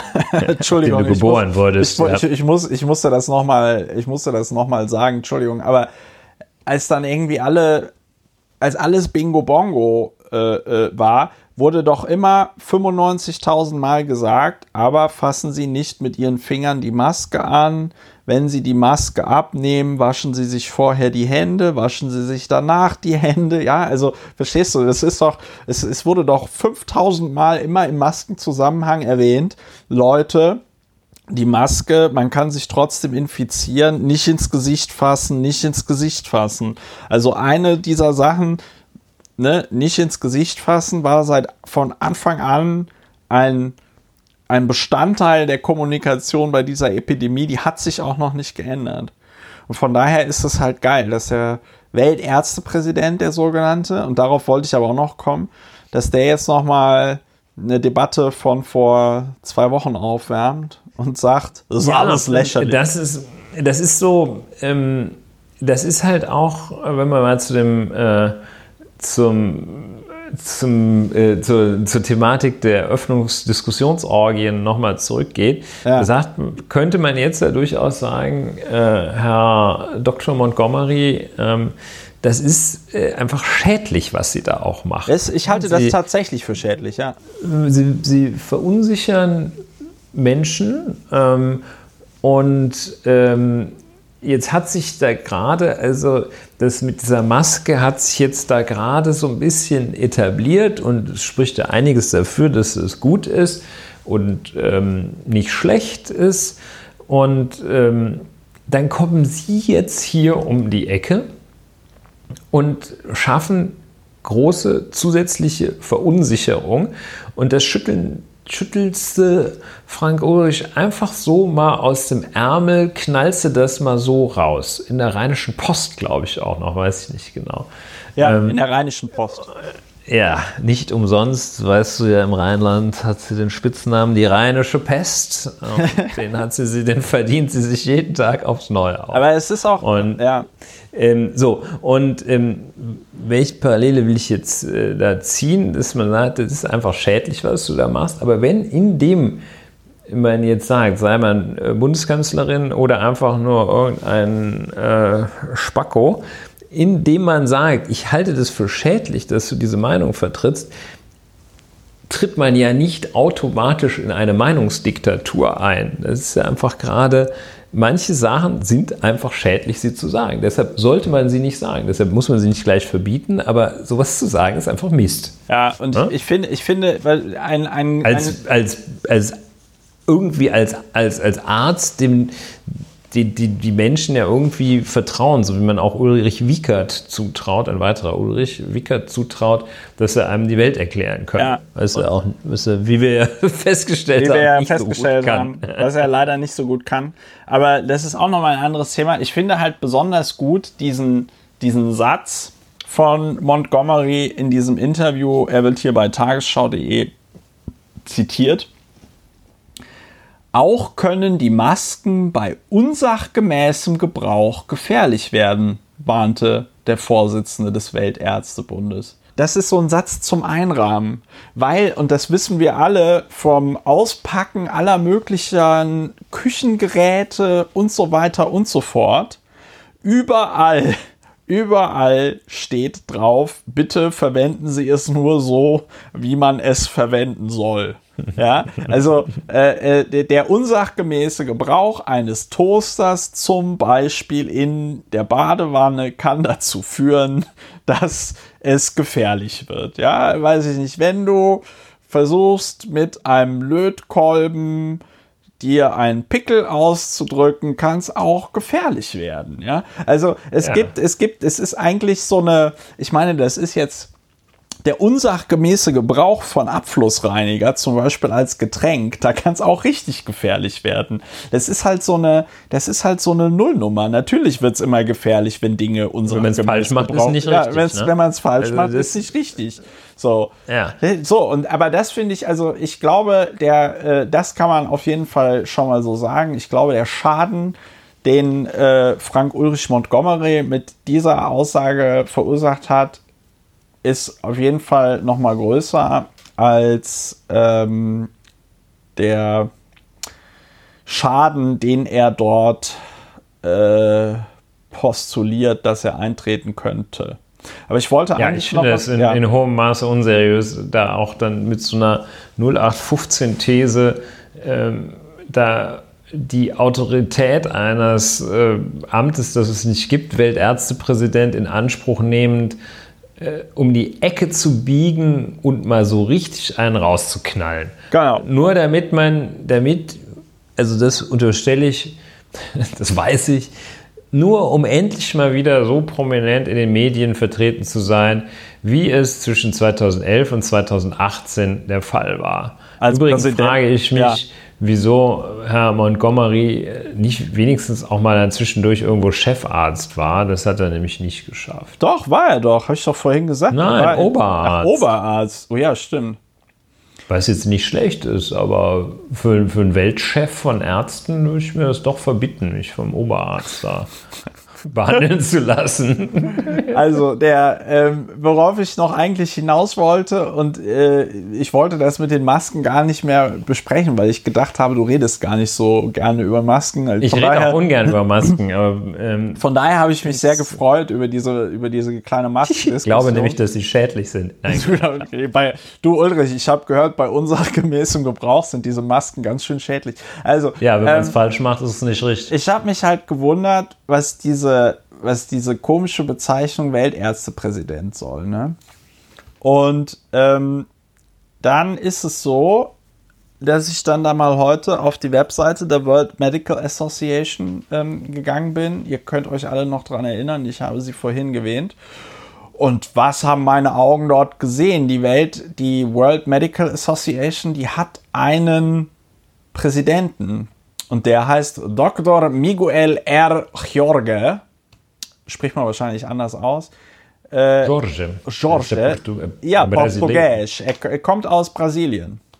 Oder er arbeitet in Brasilien. Das ist der Präsident der World Medical Association. Also wenn man, wenn man der Meinung ist, dass, der, dass, der, dass es einen Weltärztepräsidenten gibt, dann ist es Dr. Miguel R. Jorge oder auch Jorge.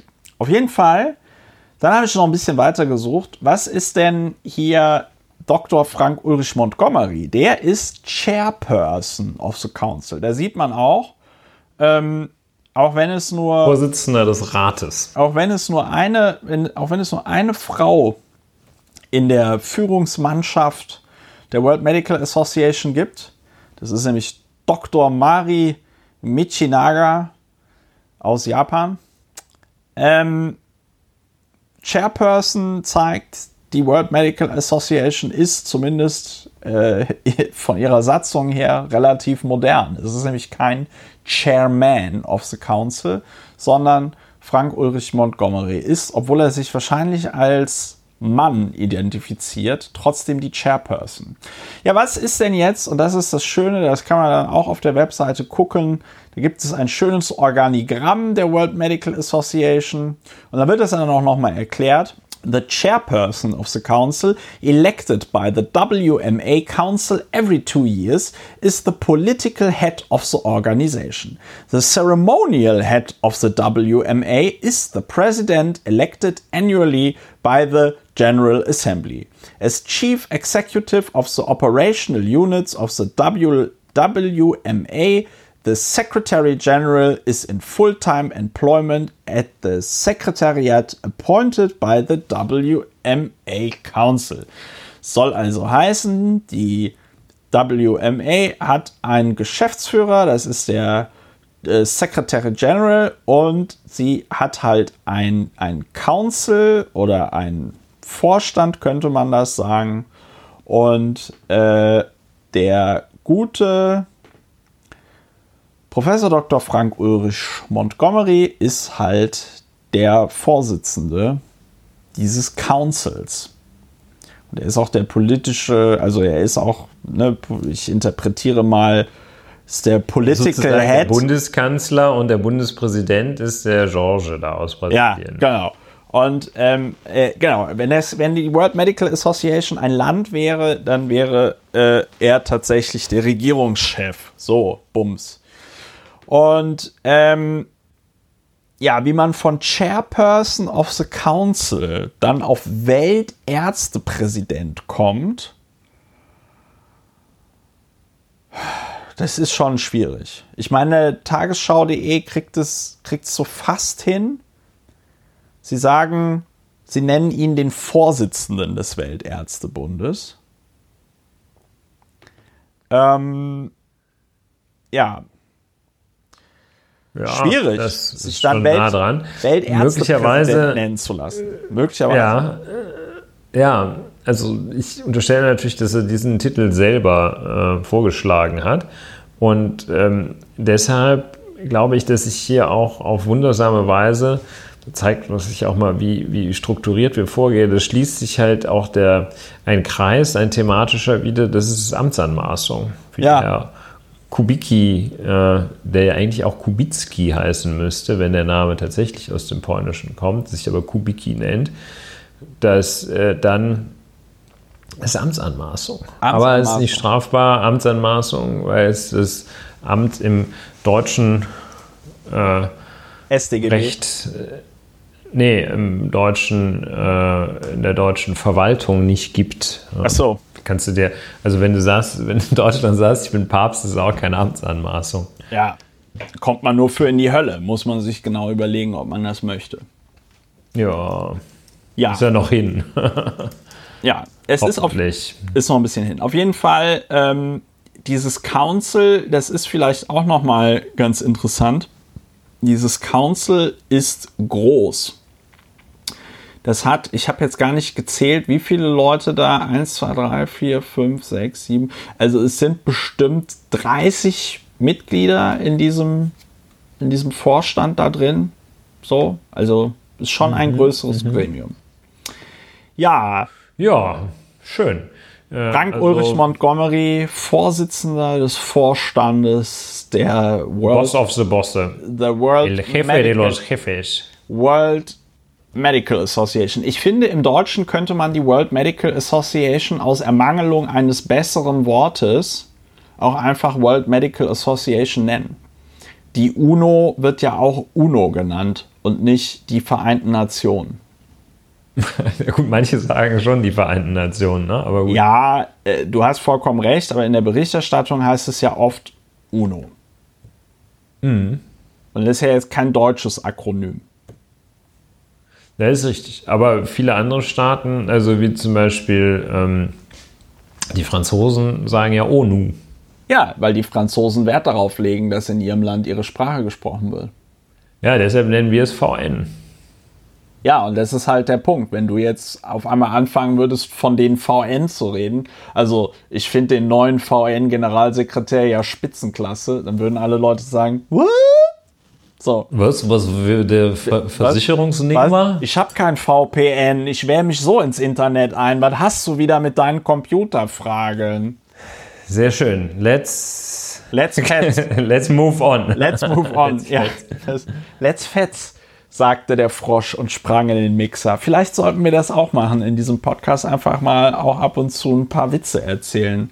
Ja, ja, das ist eine sehr gute Idee. Da hast du ja schon ein ziemliches Niveau vorgelegt. Ich wollte es gerade sagen, ich habe ne? da einen sehr gravierenden, mächtigen Aufschlag gemacht. Haben wir überhaupt noch was, worüber wir reden wollten? Ja, eigentlich ähm, ganz, ganz kurz. In NRW brennt der Wald. Fand ich einfach deswegen bemerkenswert und berichtenswert, weil wir ja erst Ende April sind und ich das für eine Waldbrandsaison so ein bisschen früh finde. Aber das ist die neue Realität in Zeiten der Klimakatastrophe. Ähm, es brannte eine Fläche von der Größe von drei Fußballfeldern an der Grenze von ähm, Deutschland zu den Niederlanden. Im Kreis Olpe bekämpften 400 Feuerwehrleute einen Waldbrand auf einer Fläche von rund 30.000 Quadratmetern. Deutschland ist, da gibt es ja diesen schönen Dürremonitor von der äh, Helmholtz, äh, vom Helmholtz Zentrum für Umweltforschung. Äh, in Deutschland haben wir noch immer eine Dürre. Und zwar äh, in den Bodentiefen von 1,8 Metern haben wir eine außergewöhnliche und extreme Dürre.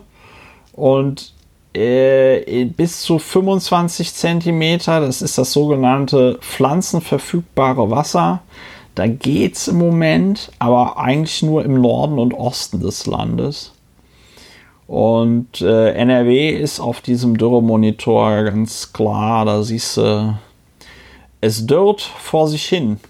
Ja, das nur ganz kurz. Ist gar kein schönes Thema, kann man auch gar nichts zu sagen, außer vielleicht, dass wir uns daran erinnern sollten, die Klimakatastrophe macht keine Pause. Corona ist zwar scheiße. Also Corona hat nicht die Klimakatastrophen besiegt. Ne? Das also wär falls geil. irgendwie, falls Herr Kubicki oder Herr Montgomery das mal erzählt oder der, äh, der FDP-Mann da, dieser verrückte äh, andere, dessen Namen mir gerade nicht mehr einfällt. Buschmann? Schon Lindner? Buschmann, genau, ja, genau. Nee, Lindner fällt mir noch gerade ein. Buschmann fiel mir nicht ein.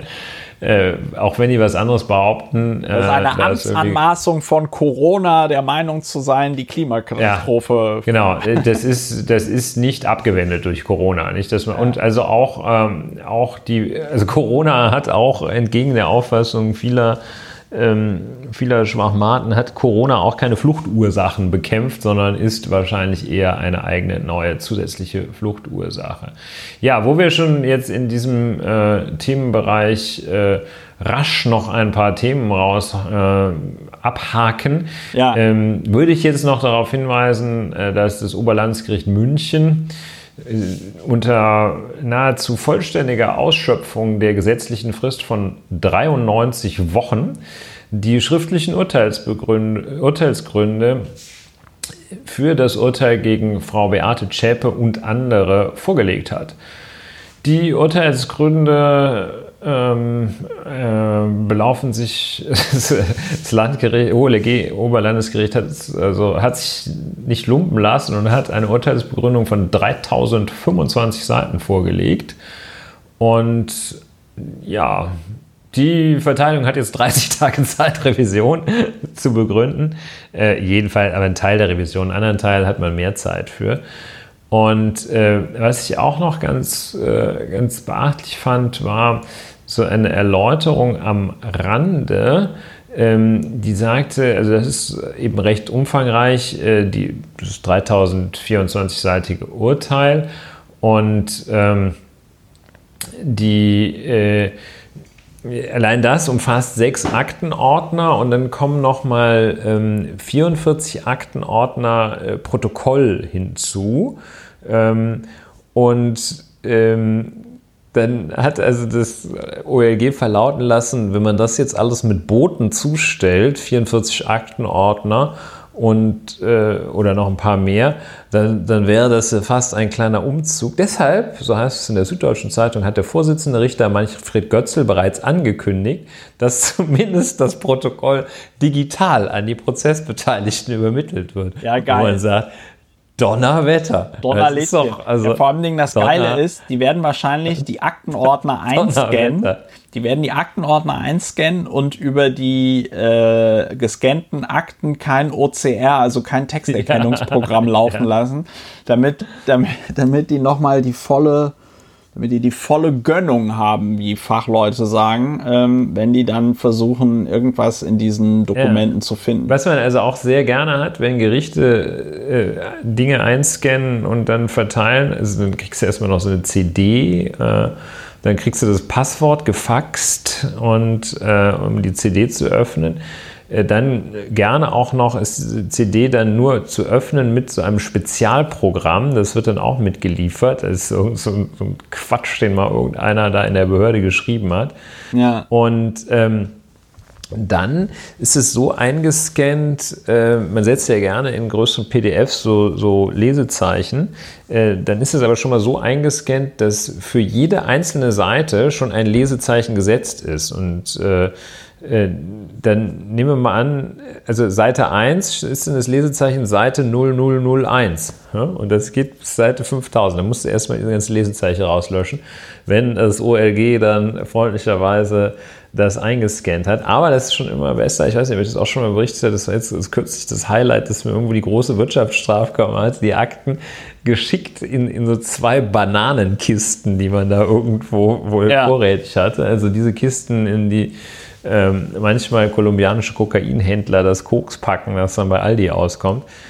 Naja, äh, so, also jedenfalls das Urteil ist da, 3025 Seiten. Seiten. Ähm, ja, ganz interessant bei dieser Gelegenheit. Äh, ähm, die äh, 93 Wochen, die es äh, gedauert hat, das abzufassen, ähm, oder 93 Wochen Zeit hatte das Gericht, hätte das, es hat diese Frist um äh, 30 Stunden, glaube ich, ähm, unterschritten, also 30 Stunden früher als äh, erforderlich. Ähm, hätte es 31 Stunden gewartet, wäre der Prozess geplatzt. Also Geil. Es gibt da so eine, eine Urteilsabsetzungsfrist, die streng ist. Äh, wenn die überschritten wird, dann äh, ist Ende. Damit äh, wird also die, dem äh, Prinzip Rechnung getragen, dass es innerhalb einer bestimmten Zeit äh, abgesetzt sein muss, damit also diese Urteilsgründe aus dem Inbegriff der Hauptverhandlung gewonnen werden. Äh, ja, weil das hängt davon ab, wie lange so ein Verfahren dauert. Man hat also nicht immer 93 Wochen Zeit, äh, sondern das hängt davon ab, wie viele Hauptverhandlungstage das Verfahren hatte. Der NSU-Prozess hatte, glaube ich, 400 Hauptverhandlungstage, das weiß ich jetzt nicht mehr genau, aber jedenfalls sehr, sehr viele. Äh, und daraus ergibt sich dann die Frist von 93 Wochen, um das Urteil abzufassen. Ja, und das hat das Oberlandesgericht geschafft. Jetzt mal gespannt, ob der Bundesgerichtshof findet, dass das äh, richtig ist oder ob er findet, dass es falsch ist. Ja, wie funktioniert das jetzt mit der, mit der Revision? Also ist das, kann man da tatsächlich nur noch, da hatten wir schon mal drüber geredet, aber ich habe es wieder so halb vergessen. War das die Sache, wo man nur so Formalfehler äh, äh, quasi angreifen kann oder ist das nochmal, macht, macht man dann nochmal alles auf? Nein, man macht, äh, man macht jedenfalls nicht alles auf. Ähm, es würde aber auch zu kurz greifen, wenn man sagte, nur Formalfehler, whatever that is. Ähm, nein, es wird, äh, der Bundesgerichtshof prüft, ob das Recht richtig angewendet worden ist. Das bedeutet, ähm, der Bundesgerichtshof nimmt den Sachverhalt, so wie ihn das Tatgericht, also das Oberlandesgericht, ermittelt hat, als gegeben hin und guckt, ob das, äh, was da an Tatsachen ermittelt worden ist, äh, rechtlich zutreffend als äh, ja, mittäterschaftlicher Mord im Fall von Frau Zschäpe gewertet worden ist. Und ähm, ob das also ja, es guckt, ob das Recht richtig angewendet ist. Ne? Es guckt, ob, wenn da steht, also ähm, ja, äh, wer einen Menschen aus Habgier, äh, heimtückisch oder sonst was tötet, dann gucken die, aber das äh, sieht man da, aha, hier so Sprengstoffanschlag oder von hinten in den Kopf geschossen, hm, Heimtücke, ja, plus, also sagt der Bundesgerichtshof dann da, ja, das war's. Recht richtig angewendet. Ähm, das guckt er also sowohl bei diesem, ähm, wie man sagt, materiellen Recht, also das Recht, das darüber entscheidet, ob etwas eine Straftat ist, als auch bei dem prozessualen Recht, also das Verfahrensrecht, mit dem festgestellt wird, ob das in prozessual richtiger Weise äh, festgestellt worden ist, also ob zum Beispiel Beweisanträge richtig behandelt worden sind, ob die, äh, keine Ahnung, wie viele das waren, jedenfalls Vielzahl von Befangenheitsanträgen die die Verteidigung vor allem gestellt hatte, ob die richtig beschieden worden sind oder ob es einen anderen Revisionsgrund gibt. Also wie zum Beispiel Verfahrensverstöße, Verstoß gegen Grundsätze der Öffentlichkeit oder ähnliches. Das guckt sich der Bundesgerichtshof an. Das guckt er sich auch ja, häufig ganz gründlich an. Weiß immer nicht so genau, was sie da machen. Das ist so ein bisschen eine Blackbox. Das wissen die nur selber. Manchmal ist es also doch sehr überraschend, ähm, dass da ja, was für Urteile die halten, manchmal auch sehr überraschend, was für Urteile die knicken. Ja. Es wäre eine große Überraschung, wenn die sagen würden, nee, also Oberlandesgericht, äh, das war jetzt ja wohl nichts, ne? mach nochmal. Aber wir werden sehen. Ja, also äh, ich frage mich nur, sagen wir mal so, meine Sympathie mit Beate Zschäpe und dem NSU hält sich stark in Grenzen. Ich möchte fast sagen, dass sie gar nicht vorhanden ist. Aber äh, kann man, also, äh, ja, echt? das ist, das ist, wie, wie, wie kann man denn, wie kann man denn vernünftig Revisionen einreichen, wenn die klar, wenn die Urteilsbegründung 3000 Seiten hat und man nur 30 Tage Zeit hat, um diesen um diese Bums-Revision da zu, äh, zu machen. Ja, also dieser eine Monat, das ist, man hat praktisch gesehen, hat man mehr Zeit. Man hat also nur für einen Teil der, ein Teil des Vorbringens muss in der Tat innerhalb von 30 Tagen, innerhalb von einem Monat äh, zum BGH gelangen, aber man kann noch viele andere Sachen, äh, kann man auch außerhalb dieser 30-Tagesfrist noch vorbringen. Aber ähm, das wird in der Tat vielfach kritisiert, dass äh, wenn das Gericht so viel Zeit hat, das Urteil zu schreiben, dass, äh, dass es auch nicht einzusehen ist äh, und auch ähm, nicht, äh, ähm, ja, nicht dem Grundsatz des fairen Verfahrens gerecht wird, wenn dann die Verteidigung nur so wenig Zeit hat. Also ich, ich sehe das auch nicht ein. Also warum man da nicht sagt, ja, dann habt ihr halt da äh, Frist von, von so, so, so viel Frist, wie zum Beispiel das Gericht hatte für die Urteilsabsetzung ja. oder vielleicht die Hälfte davon oder es könnte in begründeten Fällen nochmal verlängern lassen. Ja, das kann ich nicht aus dem Kopf sagen, warum diese super sportliche Frist da ist, äh, während äh, die allermeisten sonstigen Fristen ähm, gerade im Strafprozess sehr weiche Fristen sind. Ne? Und, oder viele sind sehr weiche Fristen. Also so, wie lange darf dieses dauern, wie lange darf jenes dauern. Äh, selbst bei der Untersuchungshaft gibt es zwar äh, deutliche Ansagen, ähm, welche Grenzen da gelten, aber die dürfen auch immer wieder, äh, wird relativ entspannt gehandhabt. Also jedenfalls diese absoluten Grenzen sind sehr selten. Und meistens an den Stellen, wo es äh, darum geht, Beschuldigtenrechte, Angeklagtenrechte geltend zu machen. Das ist wahrscheinlich noch so ein bisschen aus, aus Zeiten, als man sich allgemein sagte, es trifft schon nicht den Falschen. Ja. Aber das, okay, gut. Also, aber das wäre ja dann auch nochmal eine interessante Frage. Was, ob, was, äh, was ist da äh, so doof, sich da vor Gericht stellen zu lassen? Muss da wohl was dran sein. Ja, genau. Ähm, hat auch, ich habe auch mit der Schieblehre gemessen. Die Stirn war auffällig groß. Ja, ja, Verbrechernase. Auf jeden Fall. Äh, aber das wäre ja eine interessante Sache. Kann man noch mal, könnten die noch mal quasi vor das, weiß ich nicht, Bundesverfassungsgericht gehen? Oder wogegen würde man da hingehen und sagen, hört mal, bei 3000 Seiten Urteilsbegründung und 30 Tagen Zeit, das ist kein fairer Prozess. Wäre das möglich? Ja, da, also jetzt unmittelbar nicht, aber man könnte dann am Ende des Tages vielleicht sagen, äh, wenn die mit der Revision scheitern, dass sie dann ihr Glück in der Verfassungsbeschwerde suchen Und da dann sagen, Verstoß gegen Grundsätze des fairen Verfahrens, dass die, dass die Revision, wesentliche Teile der Revision innerhalb von einem Monat zu begründen waren. Dann müssten sie aber darlegen, und da hätten sie halt auch mehr Zeit für, müssten sie aber darlegen, dass sie in mehr Zeit eine erfolgreichere Revision geführt hätten. Das wird nicht einfach. Das ist aber, also, das ist aber auch so ein bisschen ein Catch-22, ne? Muss man mal fairerweise sagen. Ja, man muss schon sagen, dass. Äh, nö, würde ich so nicht sehen. Ähm, also man muss da, da müsste dann darlegen, dass der Grundrechtseingriff äh, oder dass die Grundrechtsverletzung ähm, tatsächlich äh, ursächlich geworden ist dafür, dass in die Rechte äh, eingegriffen worden ist. Dass also wirklich gerade daran gelegen hat, dass es nur ein Monat war, dass das Urteil dann vom Bundesgerichtshof doch auch so negativ ausgegangen ist. Aber das ist jetzt so ein bisschen hypothetisch. Also es ist nicht so, dass man am Ende nochmal zum Bundesverfassungsgericht gehen kann und sich das Bundesverfassungsgericht das alles noch einmal anschaut. Äh, das ist mitnichten so. Und ähm, ja, ob da an irgendeiner Stelle eine Verfassungsbeschwerde Aussicht auf Erfolg hat, das wäre jetzt ein bisschen sehr arg aus dem Ärmel geschüttelt.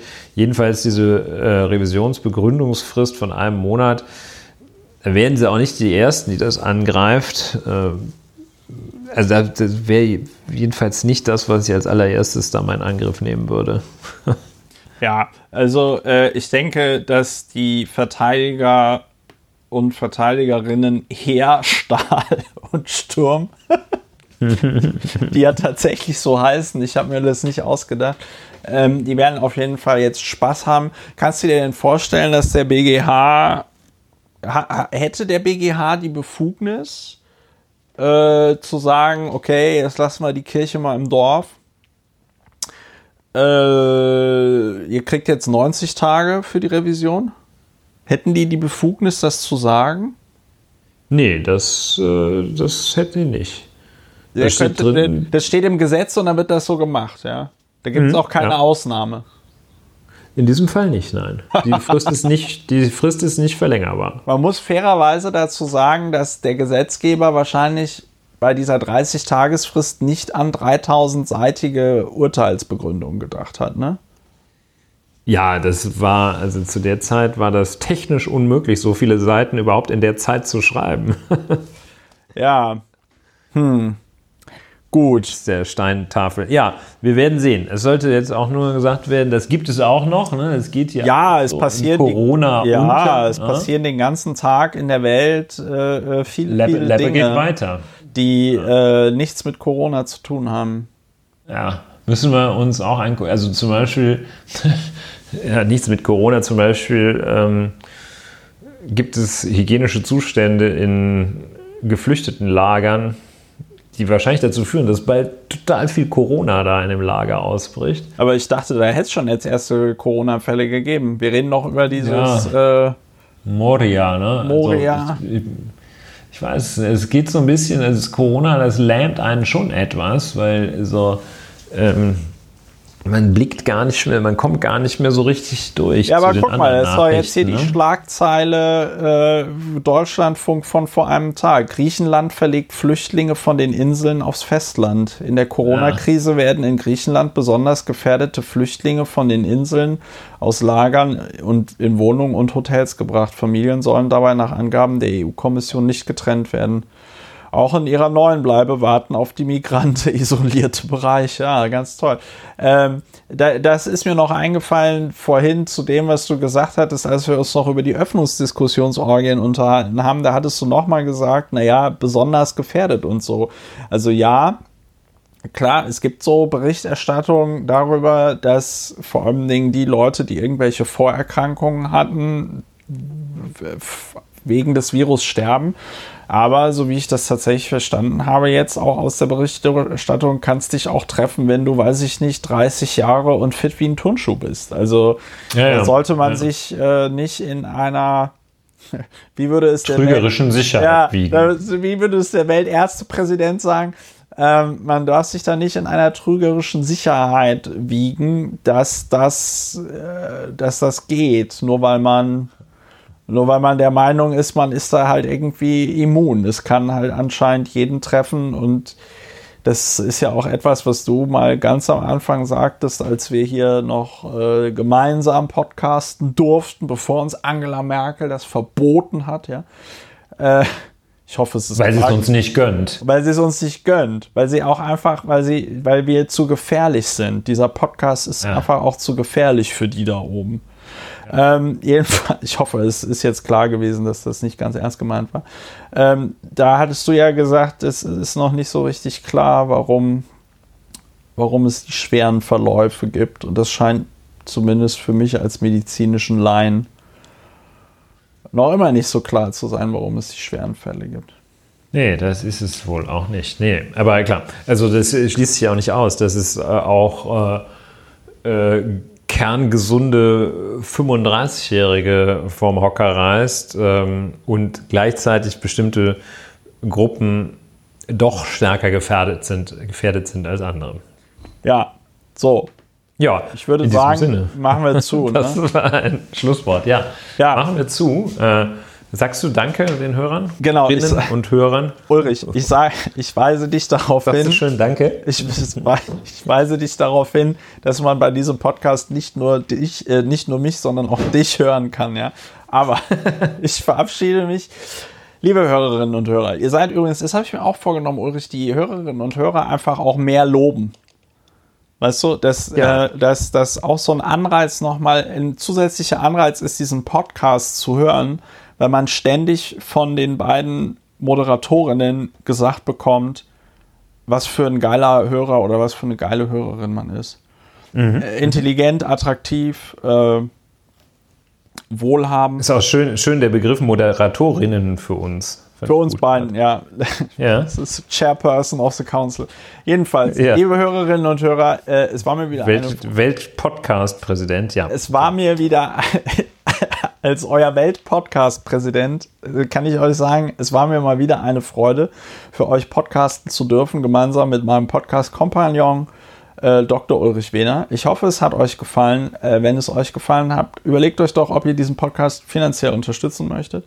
Ähm, und kommt gut durch die Restwoche, bleibt gesund, schützt euch, aber bitte wiegt euch in keiner trügerischen Sicherheit. Dann macht es gut. Auf Wiederhören. Tschüss. Ja, tschüss, auf Wiederhören.